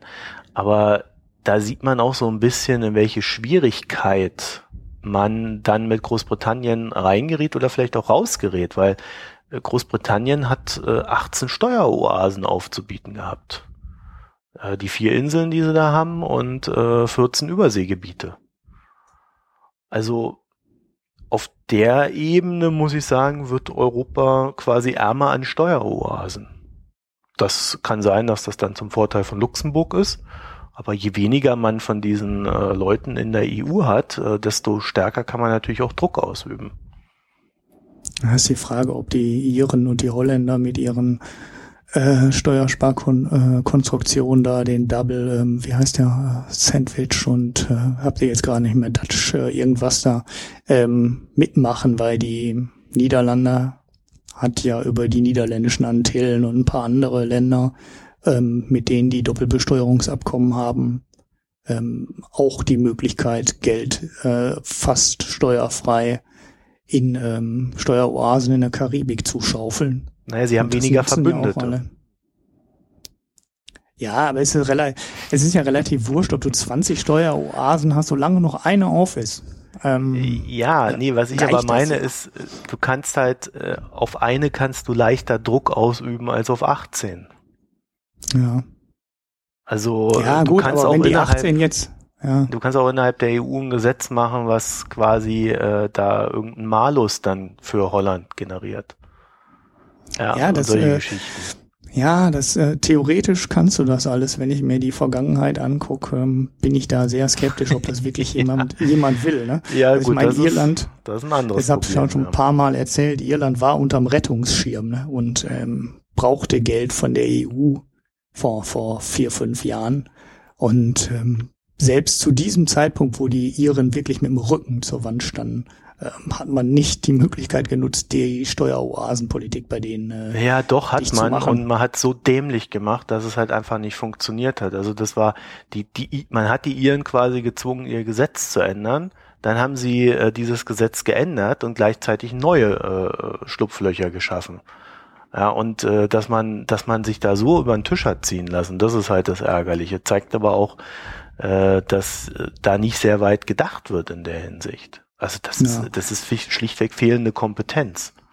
Ja, sie haben in Brüssel gedacht, dass die, äh, also Irland hat ja im Endeffekt den Steuersatz erhöht. Ne? Die haben gesagt, jetzt hier unsere super niedrigen Steuersätze gibt's nicht mehr und wir erhöhen unseren Steuersatz auf äh, was halbwegs Sinnvolles. Ich glaube, das waren 15 Prozent ne? und was zahlst du in Deutschland? 25, glaube ich. ähm, als Unternehmen, als Steuer, als maximaler Steuersatz. In Irland zahlst du 15, vorher konntest du dir aber jede Menge Sonderregeln noch ausverhandeln und lagst dann sogar unterhalb dieser 15 Prozent noch. Ich meine, hast gehört, dass Apple irgendwie nur 3,5 Prozent Steuern zahlt. Das Problem ist aber, dass die äh, in Brüssel nicht daran gedacht haben, dass der Steuersatz an sich gar nicht der entscheidende Faktor für die Steueroase Irland ist, sondern ähm, die Menge Geld, die zu versteuern ist. Und da haben die Iren quasi nichts dran geändert. Also der Gag in Irland bei der ähm, Steuerberechnung ist ja, dass die von ihrer amerikanischen Mutter eine Lizenz bekommen. Und ähm, diese Lizenz kostet halt Geld und die kannst du als Kosten in deiner Gewinn- und Verlustrechnung geltend machen. Und wenn du dann in dem Jahr 1,8 Milliarden Gewinn machst, vor Lizenzkosten, kostet dann am Ende des Jahres die Lizenz halt zufällig 1,75 Milliarden und es bleibt kaum Gewinn übrig. Das heißt, es ist eigentlich völlig wurscht, ob du diesen Gewinn mit 3, 5 oder 15 Prozent besteuerst. Ähm, der wesentlich entscheidendere Faktor ist, dass die in Irland eine wesentlich großzügigere Verrechnung der Kosten haben und ähm, diese Lizenzgebühren auch wesentlich schneller anpassen können, als es in anderen Ländern üblich ist und einfach gar kein Gewinn, grundsätzlich fast kein Gewinn anfällt, der zu versteuern ist. Und das geht in Irland weiterhin. Und ähm, ja, jetzt haben sie auf dem Papier den Steuersatz erhöht. Wirklich was äh, geändert hat sich dadurch aber nicht, weil ja einfach kein Gewinn anfällt. Und das haben die in Brüssel überhaupt nicht verstanden, die Logik. Ja, also vielleicht gut, haben sie es schon verstanden. Halt, ja. Ähm, nee, äh, du sagst, das ist inkompetent. Ja, das ist Inkompetenz. Also wirklich, ja, ich, das ist einfach ich vermute da inzwischen Absicht hinter. Also jedes Mal, wenn ich mir diese Steuerspargeschichten nee, angucke, nee. auch was der Schäuble macht, also diese Panama-Nummern und so, die sind doch alle nicht neu. Und ähm, guck dir diese ganzen Geldwäsche-Geschichten über Casinos an. Da hat ähm, Deutschland internationale Rügen für kassiert, dass es in Deutschland alles noch so einfach ist. Ähm, und da passiert nichts. Und immer erst, wenn in der Öffentlichkeit so ein Ding dann so richtig groß ähm, auftaucht, dann kommt auf einmal der Herr Schäuble um die Ecke und sagt, ah, jetzt gehen wir aber davor, dagegen an. Und ähm, diese, guck dir diese Cum-Ex und Cum-Cum-Geschichten an. Das war alles bekannt. Da sind riesengroße Räder mitgedreht worden. Ja, aber das Frankfurt ist nicht, und London und hin und her. Das ist wirklich Inkompetenz. Das, äh, sorry, das aber da, davon hat Deutschland auch keinen Standortvorteil gehabt oder sonst noch was. Wenn, dann musst du davon ausgehen, dass es Bestechung war. Unter, unter Per Steinbrück äh, könnte man davon ja ausgehen, weil er ist ja Vortragsmillionär, unter anderem durch Banken geworden. Ja, kann man ja alles annehmen. Äh, ich würde ihm das nicht unterstellen, sondern ich halte ihn einfach für inkompetent. Ich halte das auch für die größere Beleidigung. Also, äh, ja, nee, weil äh, wenn du, wenn du dir anguckst, wie die, wie diese Typen ticken, die, also, das sind halt, äh, das sind halt größtenteils klassische Beamte. Wer sich als erster bewegt, verliert. Ist auch ein klassischer Politiker. Wer als erster einen Vorstoß macht, verliert. Man handelt immer nur, das ist äh, äh Aktion, Reaktion. Ja? Wenn nicht einer stummt, dann bewegst dich ein bisschen vor. So ticken die. So haben die auch gelernt zu ticken. Und das, äh, ich kenne Leute, die sind von der Wirtschaft in die Politik gegangen und die, die, die sind da schier äh, fast in der Klapsmühle gelandet. Aufgrund solcher Geschichten. Und ähm, es ist immer schön, sich so vorzustellen, dass äh, die, die, die das alles so ein bisschen mit so, mit so einem Wissen machen, ja, mit so einem, ja, die wissen das und irgendwie kassieren sie da noch was. Und das ist ja auch sehr beruhigend, weil man dann äh, das Gefühl hat, ja, es läuft zwar nicht gut und irgendwie alles scheiße, aber naja, immerhin hat da jemand noch so das Steuer in der Hand. Aber nein, es ist einfach Inkompetenz.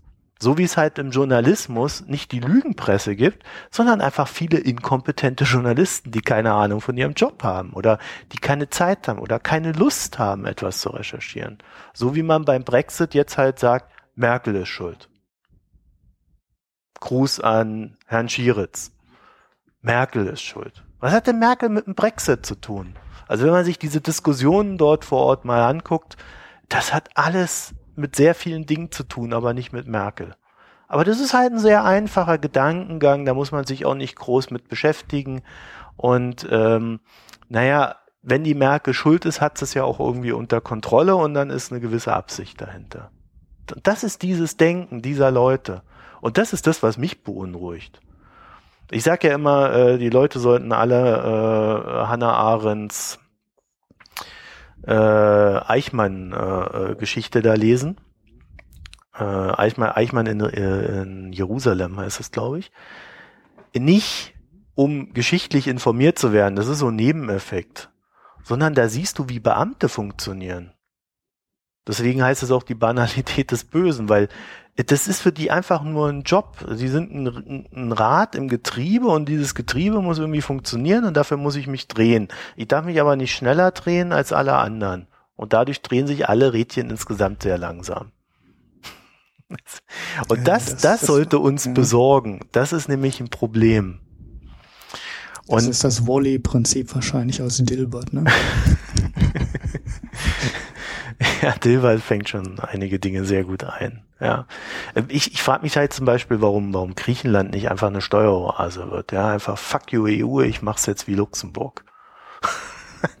ja, könnte denen ja eigentlich auch keiner machen. verbieten, ne? Die wollen ja, ja ähm, niedrigere Steuersätze genau, und der Wettbewerb ja. und so. Ja. Aber in Griechenland äh, wird sowieso äh, komplett anders argumentiert, als man sonst argumentiert. Ne? Da waren ja, Aber von allen Seiten, ne? Ja, äh, da war ja äh, mehr als ein Fall, wo du dich gefragt hast, warum untersagen die Griechen das jetzt so? In anderen Ländern haben sie das erlaubt und in anderen Ländern ist das völlig üblich und in den Griechen verbieten sie es jetzt. Äh, mit ähm, den gleichen Argumenten, die hier die Opposition bringen würde. Die bringt dann im äh, Bezug auf Griechenland auf einmal die Regierung hier. Und da warst du, die kann nicht sein. So, so wie geht das doch nie voran? Okay, ging dann auch nie voran. Und die Krise ist äh, drei oder vier Jahre länger geworden, als sie hätte sein müssen. Sie ist ja immer noch da. Wir gut. wissen nicht, wie lange ja, ja, sie geht. Genau wir haben ja erstmal nochmal Wahl und erstmal danach kann man dann vielleicht mal über einen Schuldenschnitt ja. nachdenken. Und, und naja. das zeigt uns doch aber auch, wenn die EU irgendwie das Bedürfnis hat, äh, ein Exempel zu statuieren, aus welchem Grund auch immer, dann tut sie das in einer extrem fortgesetzten Penetranz. Ja, so, und da kommen wir zurück äh, zu deiner Argumentation. Warum ja. zur Hölle sollte Großbritannien nicht auch ein Exempel sein, wenn es sich doch selbst als Exempel äh, als erstes Land quasi äh, aus der EU austreten möchte? Also als ja, Exempel statuiert. Da kann ich dir auch nicht widersprechen. Also es kann natürlich sein, dass sich die EU ähm, genauso irrational verhält wie gegenüber Griechenland und dann äh, fahren die das Ding auch komplett vor die Wand und ähm, naja, wollen dann bestrafen. Naja, wir ähm, haben ja jetzt nur die EU gesehen. Äh, äh, ich ich hatte es ja vorhin schon mal erwähnt, Obama hat ja auch gesagt, ja, da müsst ihr euch hinten einstellen, was ihr was Neues verhandeln wollt. Das heißt, wenn die, wenn Großbritannien aus der EU austritt, dann werden ja alle Freihandelskommen, die über die EU mit Großbritannien verknüpft sind, und dazu zählen ja auch US-Geschichten, äh, dann werden die einfach ungültig. Ja. Und die können nicht einfach so neu verhandelt werden, mal eben nebenbei. Sondern geht ein Prozess los und der wird halt wieder fünf bis zehn Jahre dauern. Ich meine, wir wissen ja, wie lange TTIP jetzt da schon in der, in der Schwebe hängt. Ja, das, das war auch noch so ein Ding, das jetzt gesagt wurde, äh, damit ist TTIP vom Tisch. Das ist natürlich ein interessanter Gedanke. Ich weiß es nicht. Ja, ich habe ja den Gegengedanken schon mal formuliert. Ähm, und meinte, ähm, Großbritannien könnte ja auch so eine Art trojanisches Pferd innerhalb der EU werden. Die, wir sind also doch hier nicht könnte, die Nachdenkseiten.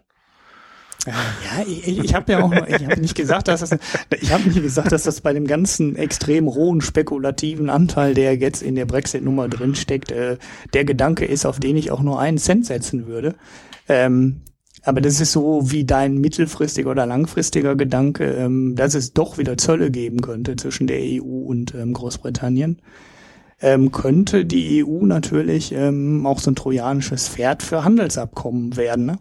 Naja, ich dafür müssen wir aber erstmal die Verträge kennen, die die EU noch mit Großbritannien auszuhandeln hat und wie die wiederum dann Freizügigkeit für ein eventuelles äh, TTIP und was mir gerade noch einfällt, CETA wäre ja auch noch zu besprechen.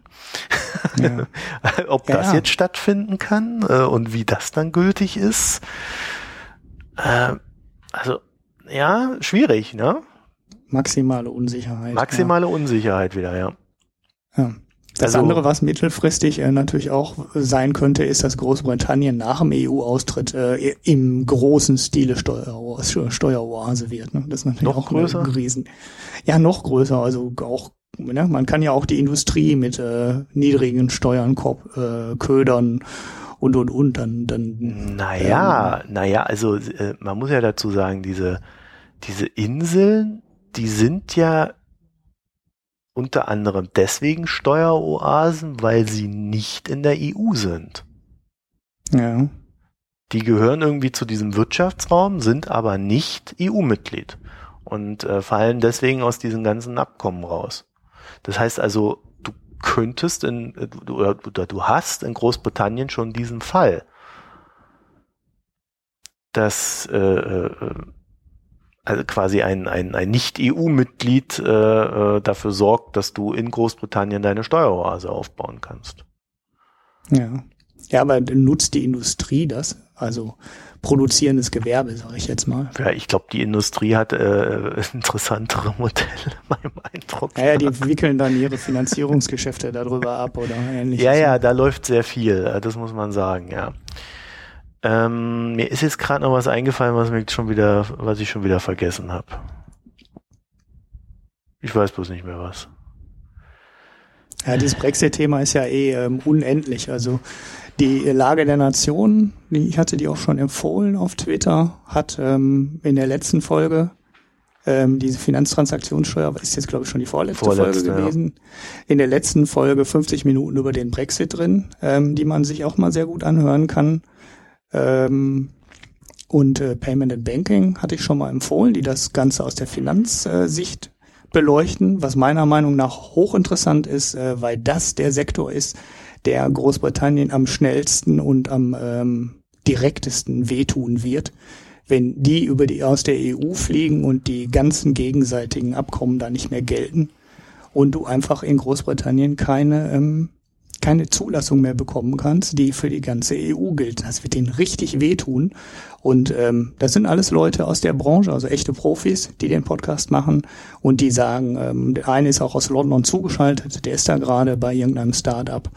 Ähm, die Tonqualität ist die ersten 510 Minuten ziemlich gruselig, aber äh, kämpft euch durch, danach wird's besser.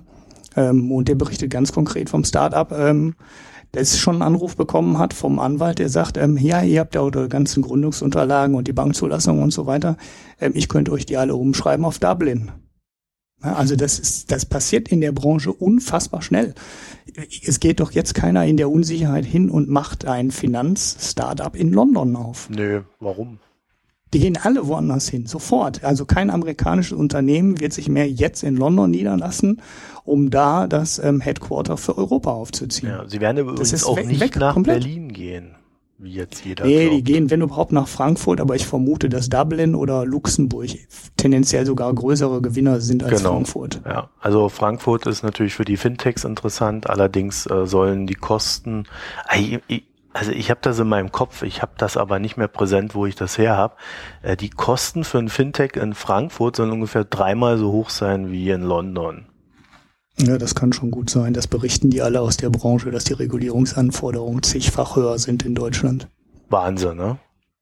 Mhm. Kann ich jetzt aber wie gesagt nicht mehr nicht mehr äh, sagen, wo ich das her habe, äh, also die Quelle deswegen bitte mit Vorsicht zu genießen. Aber äh, Frankfurt ist halt eine schwierige Kiste, also Deutschland generell. Und ich kann auch sagen, die ganze Finanzmarktregulierung in Deutschland, die ist um Zacken schärfer als im Rest der EU. Also Deutschland ist dort äh, Vorreiter, Musterschüler, hat seine Hausaufgaben ja. gemacht. Ja, naja, also wenn als Amerikaner geht man da nicht unbedingt hin. Also nicht ich gerne. würde dann auch, ja. würde ich auch eher nach Luxemburg gehen oder ja. vor allem Dublin. Dublin hat schon die Sprache und ähm, genau. die Hälfte auch der Amerikaner Vorteil. kommen aus Irland. Das andere, aber und da ist halt auch schon sehr viel Finanzmarkt, ne? Also die Fonds und so weiter. Gibt schon einige, die in Dublin sitzen. Ja. Ja. Da ist also auch das Umfeld da. Also ich glaube, man kann momentan schlichtweg noch nicht sagen, wie sich das Ganze entwickeln wird. Es ist eine unglaublich schwierige Kiste äh, für Großbritannien, wenn sie es wirklich umsetzen wollen. Also mein Tipp wäre, sie wollen es nicht umsetzen.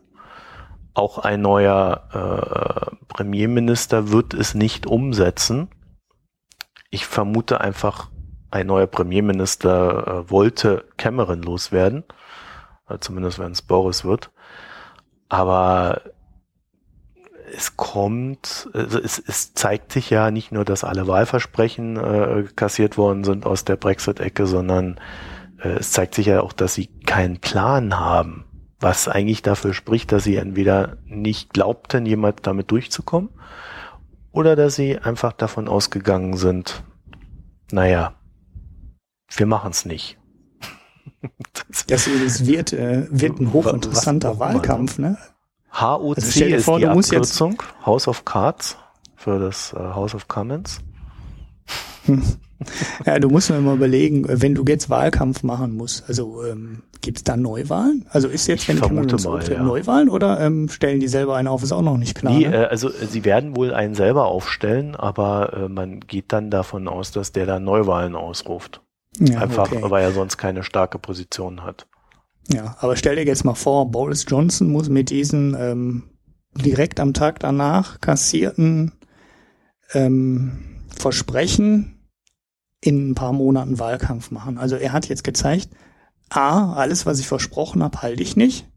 Ähm, meine, die Zahlen und, und die Zusammenhänge, die ich geliefert habe, stimmen vorne und hinten nicht. Und außerdem habe ich keinen Plan. So, und dann gehst du mit der Basis hin und willst gewählt werden. Also ich möchte den Wahlkampf nicht machen. Also vielleicht sind die Wähler ja auch so doof und wählen den weiterhin, aber eigentlich darf den doch keiner mehr wählen. Also ich kann es mir auch nicht vorstellen. Allerdings äh, haben, konnte ich mir auch nicht vorstellen, dass es den Brexit gibt. Ja, und ja. ich kann mir auch nicht vorstellen, dass Donald Trump Präsident der USA wird. ich ja. kann mir sehr vieles ja. nicht vorstellen, was in äh, dem Bereich des Möglichen gerückt ist in politischer Hinsicht. So, von ja. daher, von daher. Front National in, ja. in, Frankreich, ja. Ja gut, mit denen hingegen habe ich immer gerechnet. Das ist ganz komisch. Äh, dass, äh, dass, dass die in Frankreich erfolgreich sind, das dachte ich mir. Ja gut, der, hm. dieser Personalwechsel da auf Marine Le Pen war sicherlich äh, so ein Wendepunkt für die mal, Partei. Mal, mal so eine Erinnerung äh, bei, bei der Wahl in Frankreich. Äh, haben die ja zweimal gewählt. Und als die dann gemerkt haben, dass Le Pen irgendwie äh, erstaunlich hoch ist, war sie danach erstaunlich niedrig. Heißt also ja, sie haben sich ja zurückgezogen. Ne? Die ist, gibt ja die drei großen Parteien und dann haben ähm, die beiden etablierten Parteien haben dann sich aus Wahlkreisen zurückgezogen. Ja, ja, aber es zeigt halt, es zeigt halt, dass äh, zweimal wählen vielleicht nicht ganz verkehrt ist bei ja, Volksabstimmungen. ja, ja, in Griechenland hat man ja auch so lange gewählt, bis das Ergebnis passte. Naja, Demokratie ist halt auch nicht. Na, Demokratie ist anstrengend. Äh, ja. Alternativen sind aber auch nicht unbedingt toll. Weil wenn du dann genau, äh, eine Diktatur halt oder ähnliches hast, dann hast du halt sehr viel sehr viel Korruption, äh, du hast, äh, du weißt quasi nie, ob du rechtlich abgesichert bist, ob du nicht irgendwann im Knast landest. Also das ist jetzt vielleicht auch nicht unbedingt das, was man haben möchte. Nee. So. Naja. Also ich glaube, mit der Brexit-Geschichte, da müssen wir immer wieder mal drüber reden, wenn es was Neues zu reden gibt momentan ist einfach äh, das Fazit, dass es kein Fazit gibt, sondern nur verschiedene Optionen und äh, wirtschaftlich ja, wird es für UK nicht gut ausgehen, wenn sie sich von der EU abwenden. Wie hart es sie dann trifft, das wird, glaube ich, sehr stark davon abhängen, wie entgegenkommend die EU ist. Und das halte ich für nicht kalkulierbar. Genau. Kann man nicht sagen. Also Vernunft ja. würde sagen, man sorgt halt für eine ähm, Lösung, mit der beide leben können. Aber wenn die EU in diesem Bestrafungsmodus ist, den sie in Griechenland auch ähm, jetzt seit ähm, sechs Jahren, sieben Jahren präsentieren, dann kann die Nummer auch richtig übel enden. Da seht ihr mal, wie gut es ist, dass wir die Griechen so hart dran nehmen, weil dann haben, können wir, haben wir immer was, wo wir drauf verweisen können. Ja, hier so, so geht's auch. Ja. Aber was mich ein bisschen frustriert an der ganzen Nummer ist, dass was wahrscheinlich ein ziemlich wahrscheinliches ähm, Szenario ist, ne? dass genau wieder diese Bestrafungsgeschichte gemacht wird und die in Brüssel wieder ähm, ja einfach nichts merken. und jetzt mal ein bisschen platt gesagt, aber die, ähm, ja, dieses also sich an die eigene Nase fassen und äh, zu fragen, warum äh, die Briten so unzufrieden mit der EU sind, das hört man ja auch nicht. Man hört da nichts. Der Juncker sagt doch nichts, ähm, oh, jetzt mal ein bisschen Demut und wir müssen mal in uns gehen und warum wollen die Briten uns nicht? Der denkt, der hat, der, der denkt diesen Gedanken gar nicht, dass es auch an ihm liegen könnte. Ja, also ein englischer halt, Nationaltrainer, äh, der tritt sofort zurück, wenn er gegen Island verliert. Ne? Das es geht schneller, als die erste Pressekonferenz angesagt ist. Er sagt er, äh, oh, mein Fehler weg und tschüss. Und dann ist er zurückgetreten und der Juncker, ich habe da noch kein Wort gehört. Also aus Brüssel, ne? aus den, äh, aus den ja. Ländern sieht's anders aus. Ne? Also in Berlin so, ja, uh, kritisch und ähm, da müssen wir mal nachdenken und wir müssen die EU äh, anders verkaufen und wir brauchen naja, also, mehr Beteiligung und so. Aber hast du das vom Juncker was gehört? In nein, aber äh, die sagen dir das doch auch nicht. Ja, also es gibt mal. es gibt durchaus äh, was durchgesickert ist, ist, dass Juncker schon auf der Kante stand und Merkel hat ihn gehalten. Aha, da habe ich nichts von gehört. Weil sie ihn braucht. Ja. Also ähm, ich glaube, da laufen Kämpfe, die halt nicht öffentlich geführt werden. Und das ist ja auch immer so, so ein bisschen so Merkels Strategie gewesen, äh, diese Kämpfe nicht öffentlich zu führen. Man hat schon gemerkt, dass äh, die EU sehr gut auf den Brexit vorbereitet war. Sie haben ein sehr abgestimmtes Wording gehabt. Äh, sie haben es versucht, auf eine sehr rationale Ebene zu ziehen. Äh, hinzuweisen, darauf hinzuweisen, dass jetzt erstmal gar nichts passiert, dass äh, jetzt Prozess in Gang gesetzt wird, vielleicht. Und äh, dass es jetzt an Großbritannien liegt und äh, man bis dahin alle Regeln für alle äh, gelten, ja, die bisher Bestand haben. Also die, die EU hat da erstaunlich rational reagiert. Und, ähm, ja, und nach dem, was man halt hörte, recht, Juncker stand, stand durchaus auf der Kippe, weil er eher unglaubwürdig ist.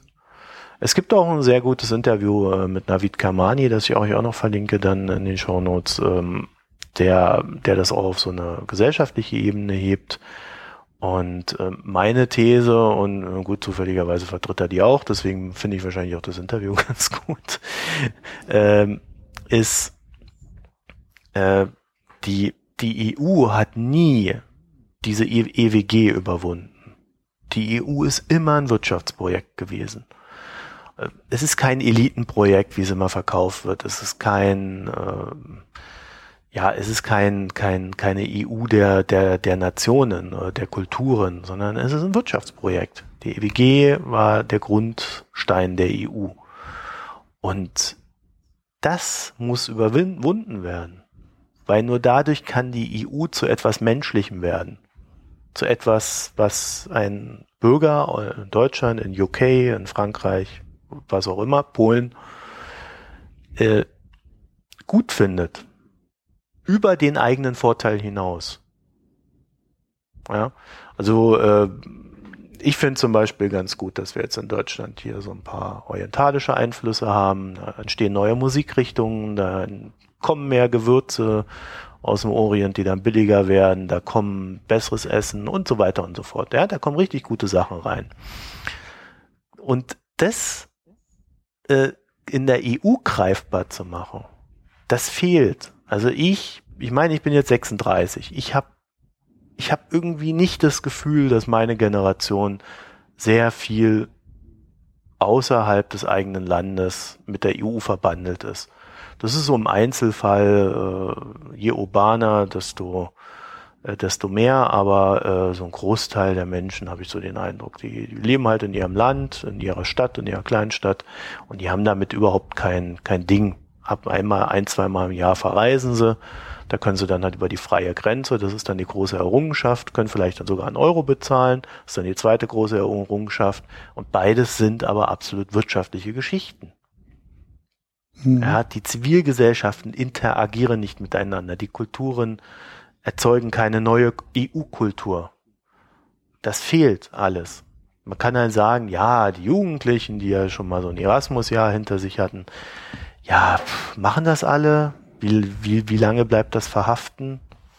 Also da muss viel mehr geschehen und äh, das fehlt mir absolut. Und äh, da müssen mhm. die ran. Und da ist die EU gefragt. Äh, und das Ganze bedeutet aber auch, und das ist dann halt wieder so dieser Umkehrschluss, je mehr man EU macht, desto weniger Nationalstaat gibt es.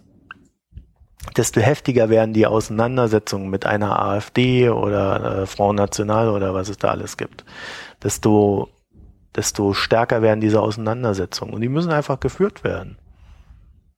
So, und da sehe ich niemanden, der das tut. Das fehlt mir. Da ist Merkel in der Pflicht. Äh, äh, Juncker und wie sie alle heißen.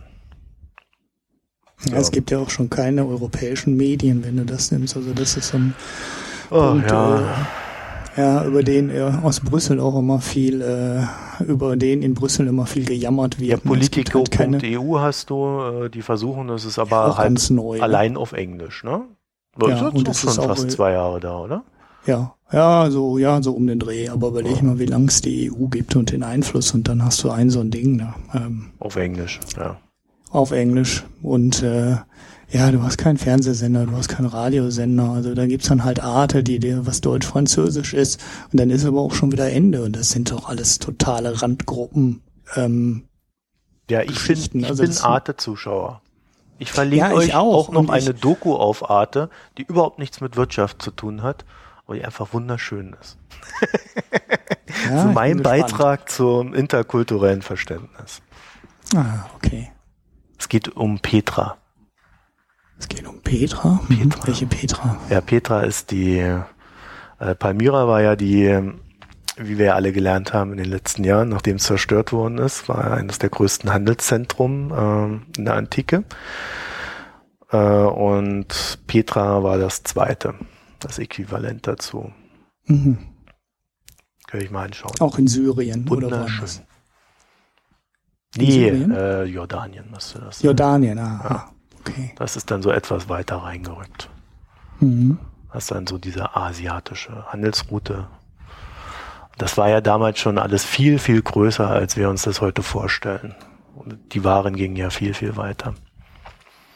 Aber gut, das nur so am Rande.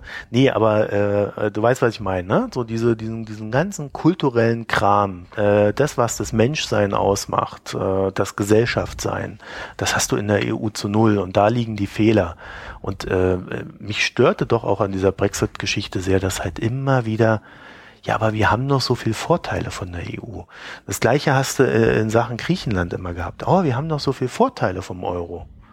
Ja, bloß wenn ich immer meinen Vorteil suche, dann gucke ich auch sehr genau auf die Nachteile. Und immer, wenn die Vorteile betont werden, hast du dann auch die, Debatte, die, Debatte über die Nachteile. Also, ich muss den Griechen helfen, ich muss denen Geld geben, dem bösen Grieche. Ja. Das, genau diese Debatten haben wir auch immer geführt. Und diese Debatten führen auch eine AfD. Und äh, dass dieser Schwenk nicht einfach mal äh, gemacht wird, äh, das ist für mich völlig unverständlich, zeigt aber auch, äh, dass unsere Politik halt doch, naja, halt einfach nur neoliberal ist. Die haben keinen Blick für, äh, für, für Kultur. Ja. Ja gut, die werden auch im Endeffekt immer von ihrem Volk gewählt. Ne? Das ist natürlich auch eines der Probleme. Also, ja, aber man könnte auch ja. dafür von einem Volk gewählt werden wollen. Ja, ja, theoretisch, aber so, so, solange die Macht in Berlin sitzt und die äh, Wähler in Deutschland sitzen, wirst du immer dieses Nationalstaatsdenken haben und äh, ja, der Europäer, den, den Europäer gibt's halt nicht, nicht kulturell. Ja, aber es wird ja immer mehr EU. Nicht, ne? Es wird doch immer mehr EU. Also die, weiß, die Wahrheit ist, ist die Wahrheit ist, dass ist das Machtzentrum nicht mehr in Berlin sitzt. Nein, schon klar. Das ist ja auch einer der, der, der großen Witze äh, der Demokratie in Europa und Deutschland ist es ja auch, dass die Wahlbeteiligung bei den Europawahlen ähm, viel, viel niedriger ist als die Wahlbeteiligung ähm, bei den Bundestagswahlen. Und das macht überhaupt keinen Sinn, weil unfassbar viel in Brüssel entschieden wird ja, und in Straßburg entschieden wird und ähm, nicht in Berlin. Und das Missverhältnis da ähm, kann ich mir nicht erklären. Also ich verstehe ja, doch. Nicht, warum. Hast du den Eindruck, das EU-Parlament hat irgendwas zu sagen? Ja, ein bisschen was hat's zu sagen. ein bisschen, bisschen ja, genau. es, klar, es, es, es hängt schon an, es hängt natürlich alles ja. miteinander zusammen. Genau. Das ist auch, was ich meinte mit Juncker und an die Nase abpacken, ne? Oder was du vorhin meintest mit, man möchte jemanden haben, den man wieder verantwortlich machen kann. Genau das hast du halt in Brüssel nicht. Du darfst das Parlament wählen. Das Parlament ähm, ist viel weniger mächtig als die Parlamente in den Ländern. Ähm, und äh, unfassbar viel passiert in der Kommission und mhm. äh, ja, die wird, wird wieder indirekt dann aufgestellt und naja, das hat mit dem, was man sich demokratisch äh, gerne vorstellen möchte, relativ wenig zu tun. Es ist ja eigentlich ein Rückschritt, wenn man das mit den deutschen Strukturen vergleicht. Mhm. Aber ist auch halt wieder ein Mischmasch, ne? Also wenn du dir anguckst, was ein französischer Präsident an Machtbefugnis hat, ähm, ist es halt auch wieder eine andere Nummer und die EU hängt halt irgendwie, irgendwie dazwischen, zwischen dem deutschen und dem französischen Modell. Ja, das ist ein Verwaltungsapparat. Naja. Ja. So wirkt sie auch.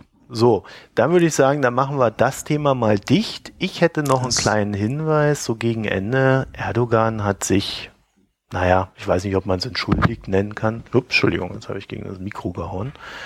Ähm, Erdogan hat sein Beileid dafür ausgedrückt, äh, dass er zwar ein russisches Flugzeug abgeschossen hat, bei dem dann Piloten gestorben sind. Äh, er hat das äh, schöne Worte verpackt ich soll es jetzt wiedergeben? Ich weiß es. Ich überlege gerade, deswegen rede ich so langsam. Ich glaube, ich habe da keinen Bock drauf. Äh, Fazit ist, ähm, er will die Beziehung zu Russland wiederbeleben.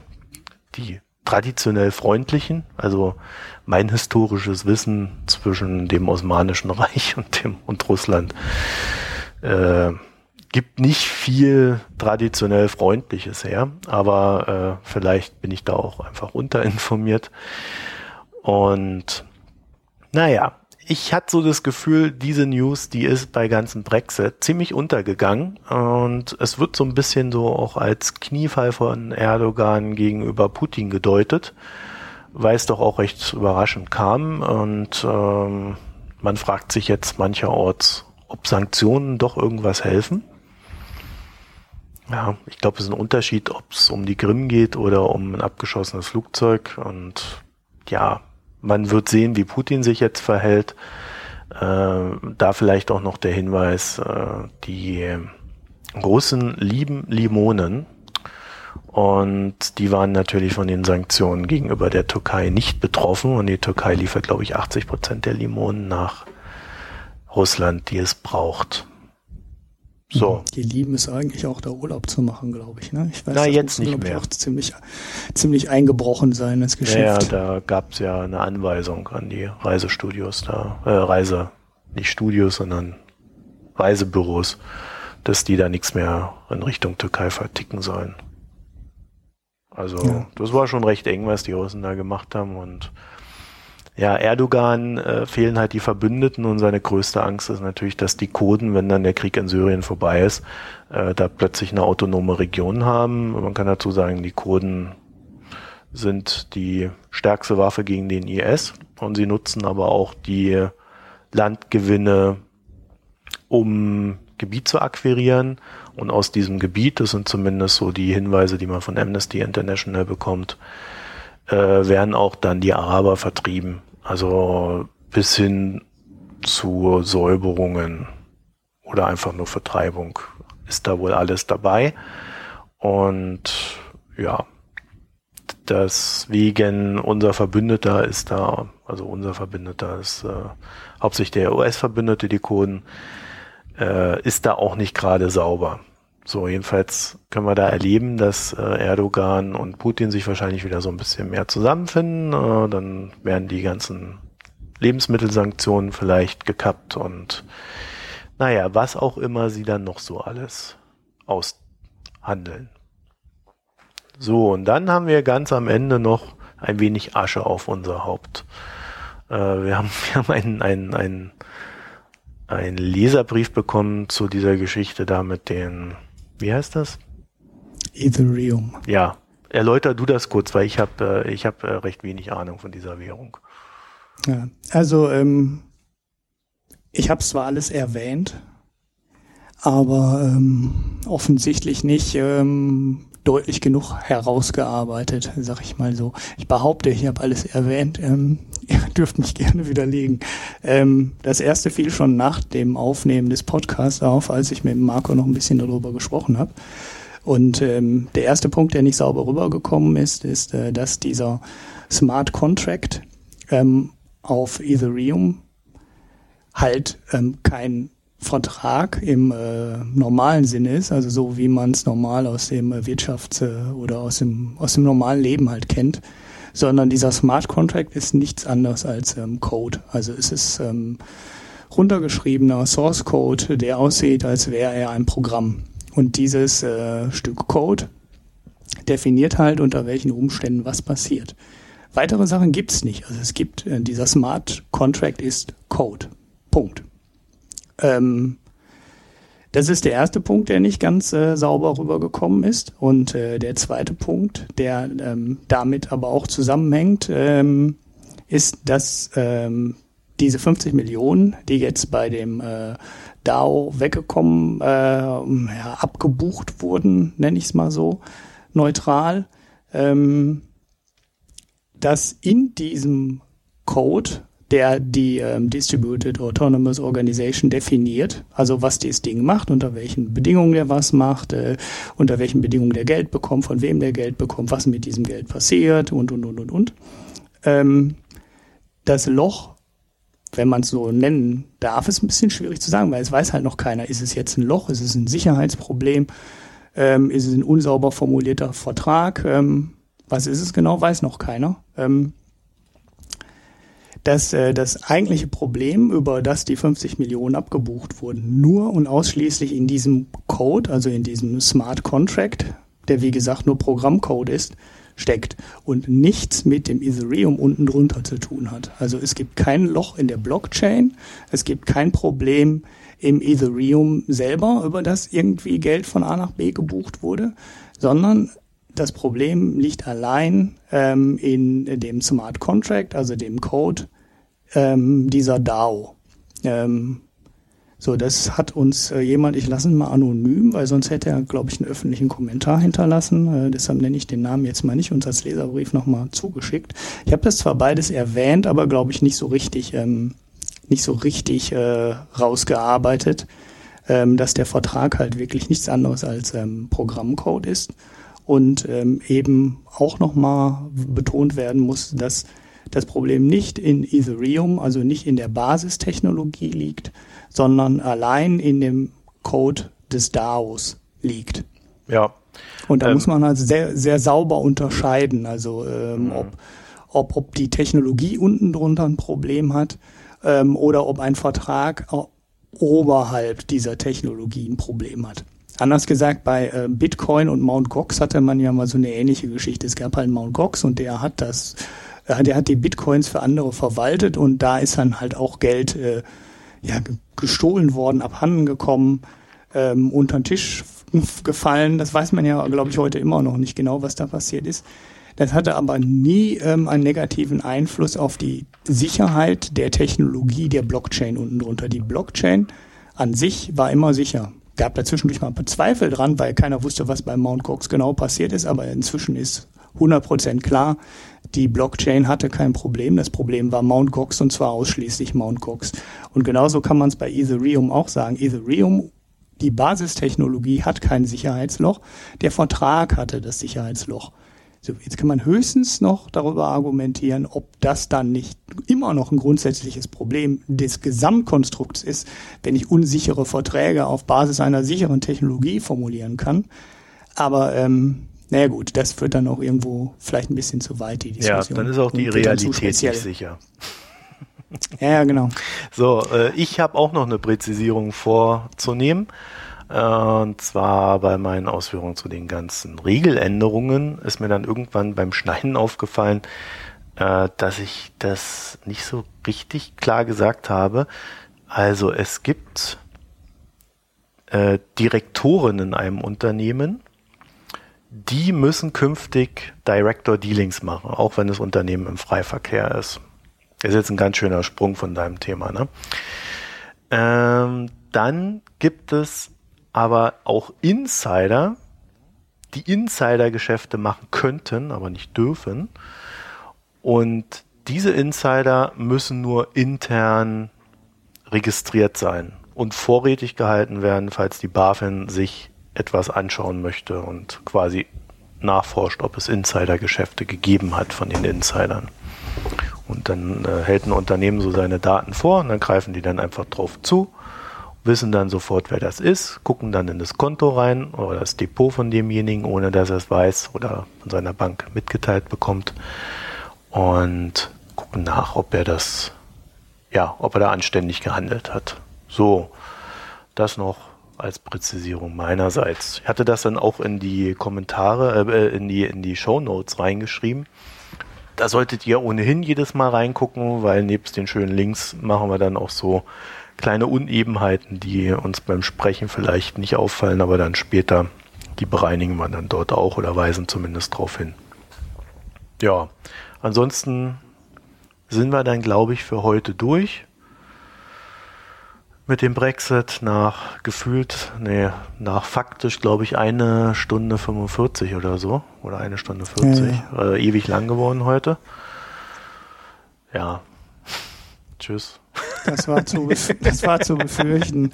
Wir hatten als Notthema noch Volkswagen und äh, die, die Klärung in den USA, aber ähm, jetzt sind wir so weit, jetzt muss Volkswagen und äh, der deutsche Autokäufer, der nichts kriegt, während die Amis 10.000 Euro pro Volkswagen äh, bekommen, ähm, ja, müsst ihr halt. Habt ihr halt Pech gehabt. Ja, und wenn, auch nichts zu sagen. aber wenn es TTIP gibt, ist der Anreiz für den Gesetzgeber den Deutschen nicht mehr einfach so billig wegkommen zu lassen. Weil wahrscheinlich. Ja, da müssen wir auch noch.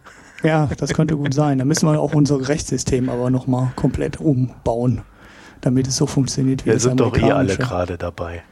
Das, äh, naja. Gut, also, dann bedanken wir uns mal wieder fürs Zuhören. Wenn ihr noch irgendwelche Fragen oder Anregungen habt, kommt auf unsere Seite www.mikroökonomen.de mit OE, nicht mit Ö. Das ginge zwar, aber das haben wir, glaube ich, nicht gesichert. Doch, das müsste sogar dahin zeigen inzwischen, Echt? aber ich glaube, das funktioniert irgendwie nicht richtig. Aha. Ja, ja. das gucken wir dann nochmal. Ja, da, da bist du verantwortlich für, nicht ich. So. Ich glaube, das geht vielleicht gar nicht so einfach, ja. Ja, und nächste Woche wird spannend. Ich bin jetzt nämlich erstmal zwei Wochen in Moskau, das heißt zwei Aufnahmen. Und äh, ob das dann alles so funktioniert, wie wir uns das vorstellen, das müssen wir dann gucken. Genau. Da, theoretisch geht das immer alles, aber praktisch haben wir ja die Erfahrung, ist das alles immer viel komplizierter, als man denkt. Ja. Ja, das hängt dann auch von deiner Internetverbindung ab, ne? Müssen wir mal schauen. Ja, die ist ganz gut, aber bei Skype ist sie nicht so dolle. Ja, da hört jemand mit, ne? De, davon gehe ich aus, ja. Das äh, habe ich äh, in, äh, in, Moskau nie anders gedacht, ja. ja. An Studiolink kennen die vielleicht noch nicht. das äh, habe ich mir auch schon überlegt. Aber das ist etwas aufwendig umzusetzen. Gut, dann ähm, bewertet uns gut, wenn ihr uns gut findet. Wenn nicht, bewertet uns schlecht. Äh, wir können das ab. Kritik ansonsten wie immer gerne im Blog willkommen. Und dann. Und auch Nachfragen, ne? Also Ethereum war halt ein sehr komplexes Thema. Ich hoffe, man konnte das überhaupt verstehen. Ja, bitte ergänzt. Es hat eigentlich uns. auch keiner gesagt, ob man das verstehen konnte. Ja, also hoffe, bitte ergänzt. So schlimm. Oder alle, ja, oder ja. das haben alle vorgespult oder so. Ich, ich, ich war sehr, sehr betrübt, dass, dass, äh, dass, dass äh, äh, diese Mail, die wir da bekommen haben, kein Leserkommentar war, weil dann hätte das jeder lesen können. Ich habe auch nachgefragt, ob ich es reinstellen darf oder ob er es reinstellen möchte, habe da jetzt aber keine Antwort bekommen. Ähm, also, ja, der war echt gut. Ja, bitte, bitte schreibt es für alle sichtbar rein. Ihr könnt das auch anonym, anonym machen, glaube ich. Zumindest gehe ich davon aus. Wenn nicht, schickt es mir über das Kontaktformular oder so und ich stelle es dann rein. Ja, aber wir werden das natürlich nicht ohne eure Zustimmung tun. Also, naja, so müssen alle anderen dumm bleiben. so, tschüss. Ja. Tschüss, schönen Abend. So, und an dieser Stelle hätte der Podcast eigentlich geendet, aber mir ist endlich eingefallen, was ich vorhin vergessen habe. Nämlich, äh, ich halte das nicht für ganz unwichtig am Freitag, als der an den Börsen der Kurseinbruch äh, wegen des Brexits stattfand, äh, habe ich dann am Abend äh, lauter Pressemitteilungen oder lauter Presse oder, oder Zeitungsmeldungen äh, und, und, und Artikel gelesen, wie das äh, Kurseinbruch an den Börsen, Börsen brechen ein und so weiter und so fort. Ne? So dieses übliche Geplapper, was man dann so nach so einem heftigen Tag hat. Bei mir war es aber so, ich war an dem Tag äh, recht viel damit beschäftigt und für mich fand die ganze Sache zwischen sieben und zehn Uhr statt. Das heißt also diese, diese, diese große Verwerfung, diese, diese, dieser Einbruch, der stand in diesem, der fand in diesem Zeitraum statt und danach hat man dann so ein, zwar noch ein recht starkes Pendeln gehabt, aber doch ein konstantes Pendeln in einer Range bis zum Tagesende hin. Am Montag ging es dann wieder etwas ab, so ganz klassischer Down und dann ging das heute dann wieder entsprechend hoch, so dass sich dann eigentlich seit Freitag 10 Uhr recht wenig getan hat, wenn man dann so auf die absoluten Zahlen guckt. Auch so von der Wahrnehmung des Handels her äh, war das eine völlig andere Geschichte als äh, das, was ich quasi seitdem ständig äh, von Journalisten zu lesen bekomme, wie, wie mein Geschäft ist. Und das fand ich doch so faszinierend. Äh, und, und das ist auch so eine Erfahrung, die man so dann so im Lauf der Jahre macht, äh, wo ich, wo ich dann sagen muss, da ist die, so wie die Öffentlichkeit informiert wird darüber, so findet der Handel gar nicht statt. Also es ist völlig zeitverzögert, es ist dann, wenn es ruhig ist, äh, schreien dann immer alle noch rum und voll panisch und jeder ist bemüht, die höchstmögliche, bedrohlichste Zahl irgendwo auszukramen, was dann meistens irgendwelche Derivate im Trilliardenbereich sind. Oder was man da so alles noch rausfindet. Äh, während eigentlich der Markt so in so einem ganz normalen, bei, bei dieser hohen Wohler, in einem ganz normalen Seitwärtsbewegung sich eigentlich befindet und schon wieder völlig ruhig ist. So, das wollte ich noch loswerden. Möchtest du auch noch was ja. dazu sagen oder wollen wir aufhören? Nö, nee, das, ist, das hast du schon richtig äh, beobachtet und zusammengefasst. Dann nach dem Kurseinbruch ähm, und der Beruhigung der Märkte ist die Presse nur noch damit beschäftigt, oder sind die Medien nur noch damit beschäftigt, die schlimmste Zahl zu suchen, um wieder eine Überschrift hinzubekommen, äh, selbst wenn äh, sich das alles äh, schon lange wieder beruhigt hat. Also man, man hat auch diese minus 20 Prozent zur Börseneröffnung ähm, oder Barclays, wie viel war das? 30 Prozent. Und du hast dann immer noch die minus 30 Prozent überall gelesen, auch wenn die Aktie nur in Anführungsstrichen äh, zu dem Zeitpunkt dann nur noch ähm, 20 oder 15 Prozent im Minus war. Mhm. Die Schlagzeilen lauten dann immer noch auf minus 30 Prozent, weil, naja, ist halt toll, wenn die zur Eröffnung 30 Prozent einbricht, ist es halt viel, viel toller, als wenn sie dann um 11 Uhr nur noch 15 Prozent im Minus ähm, notiert. Und dann, naja gut, da kippen die auch immer noch mal ein ganzes, äh, eine ganze Dosis Panik auf die eh schon schwachen Kurse obendrauf, indem dann immer wieder die schlimmste Zahl wiederholt wird. Mhm. Ja. So, in dem Sinne, dann können wir endlich Schluss machen. Jo. Auf Wiedersehen, auf Wiederhören. Gute Ciao. Nacht.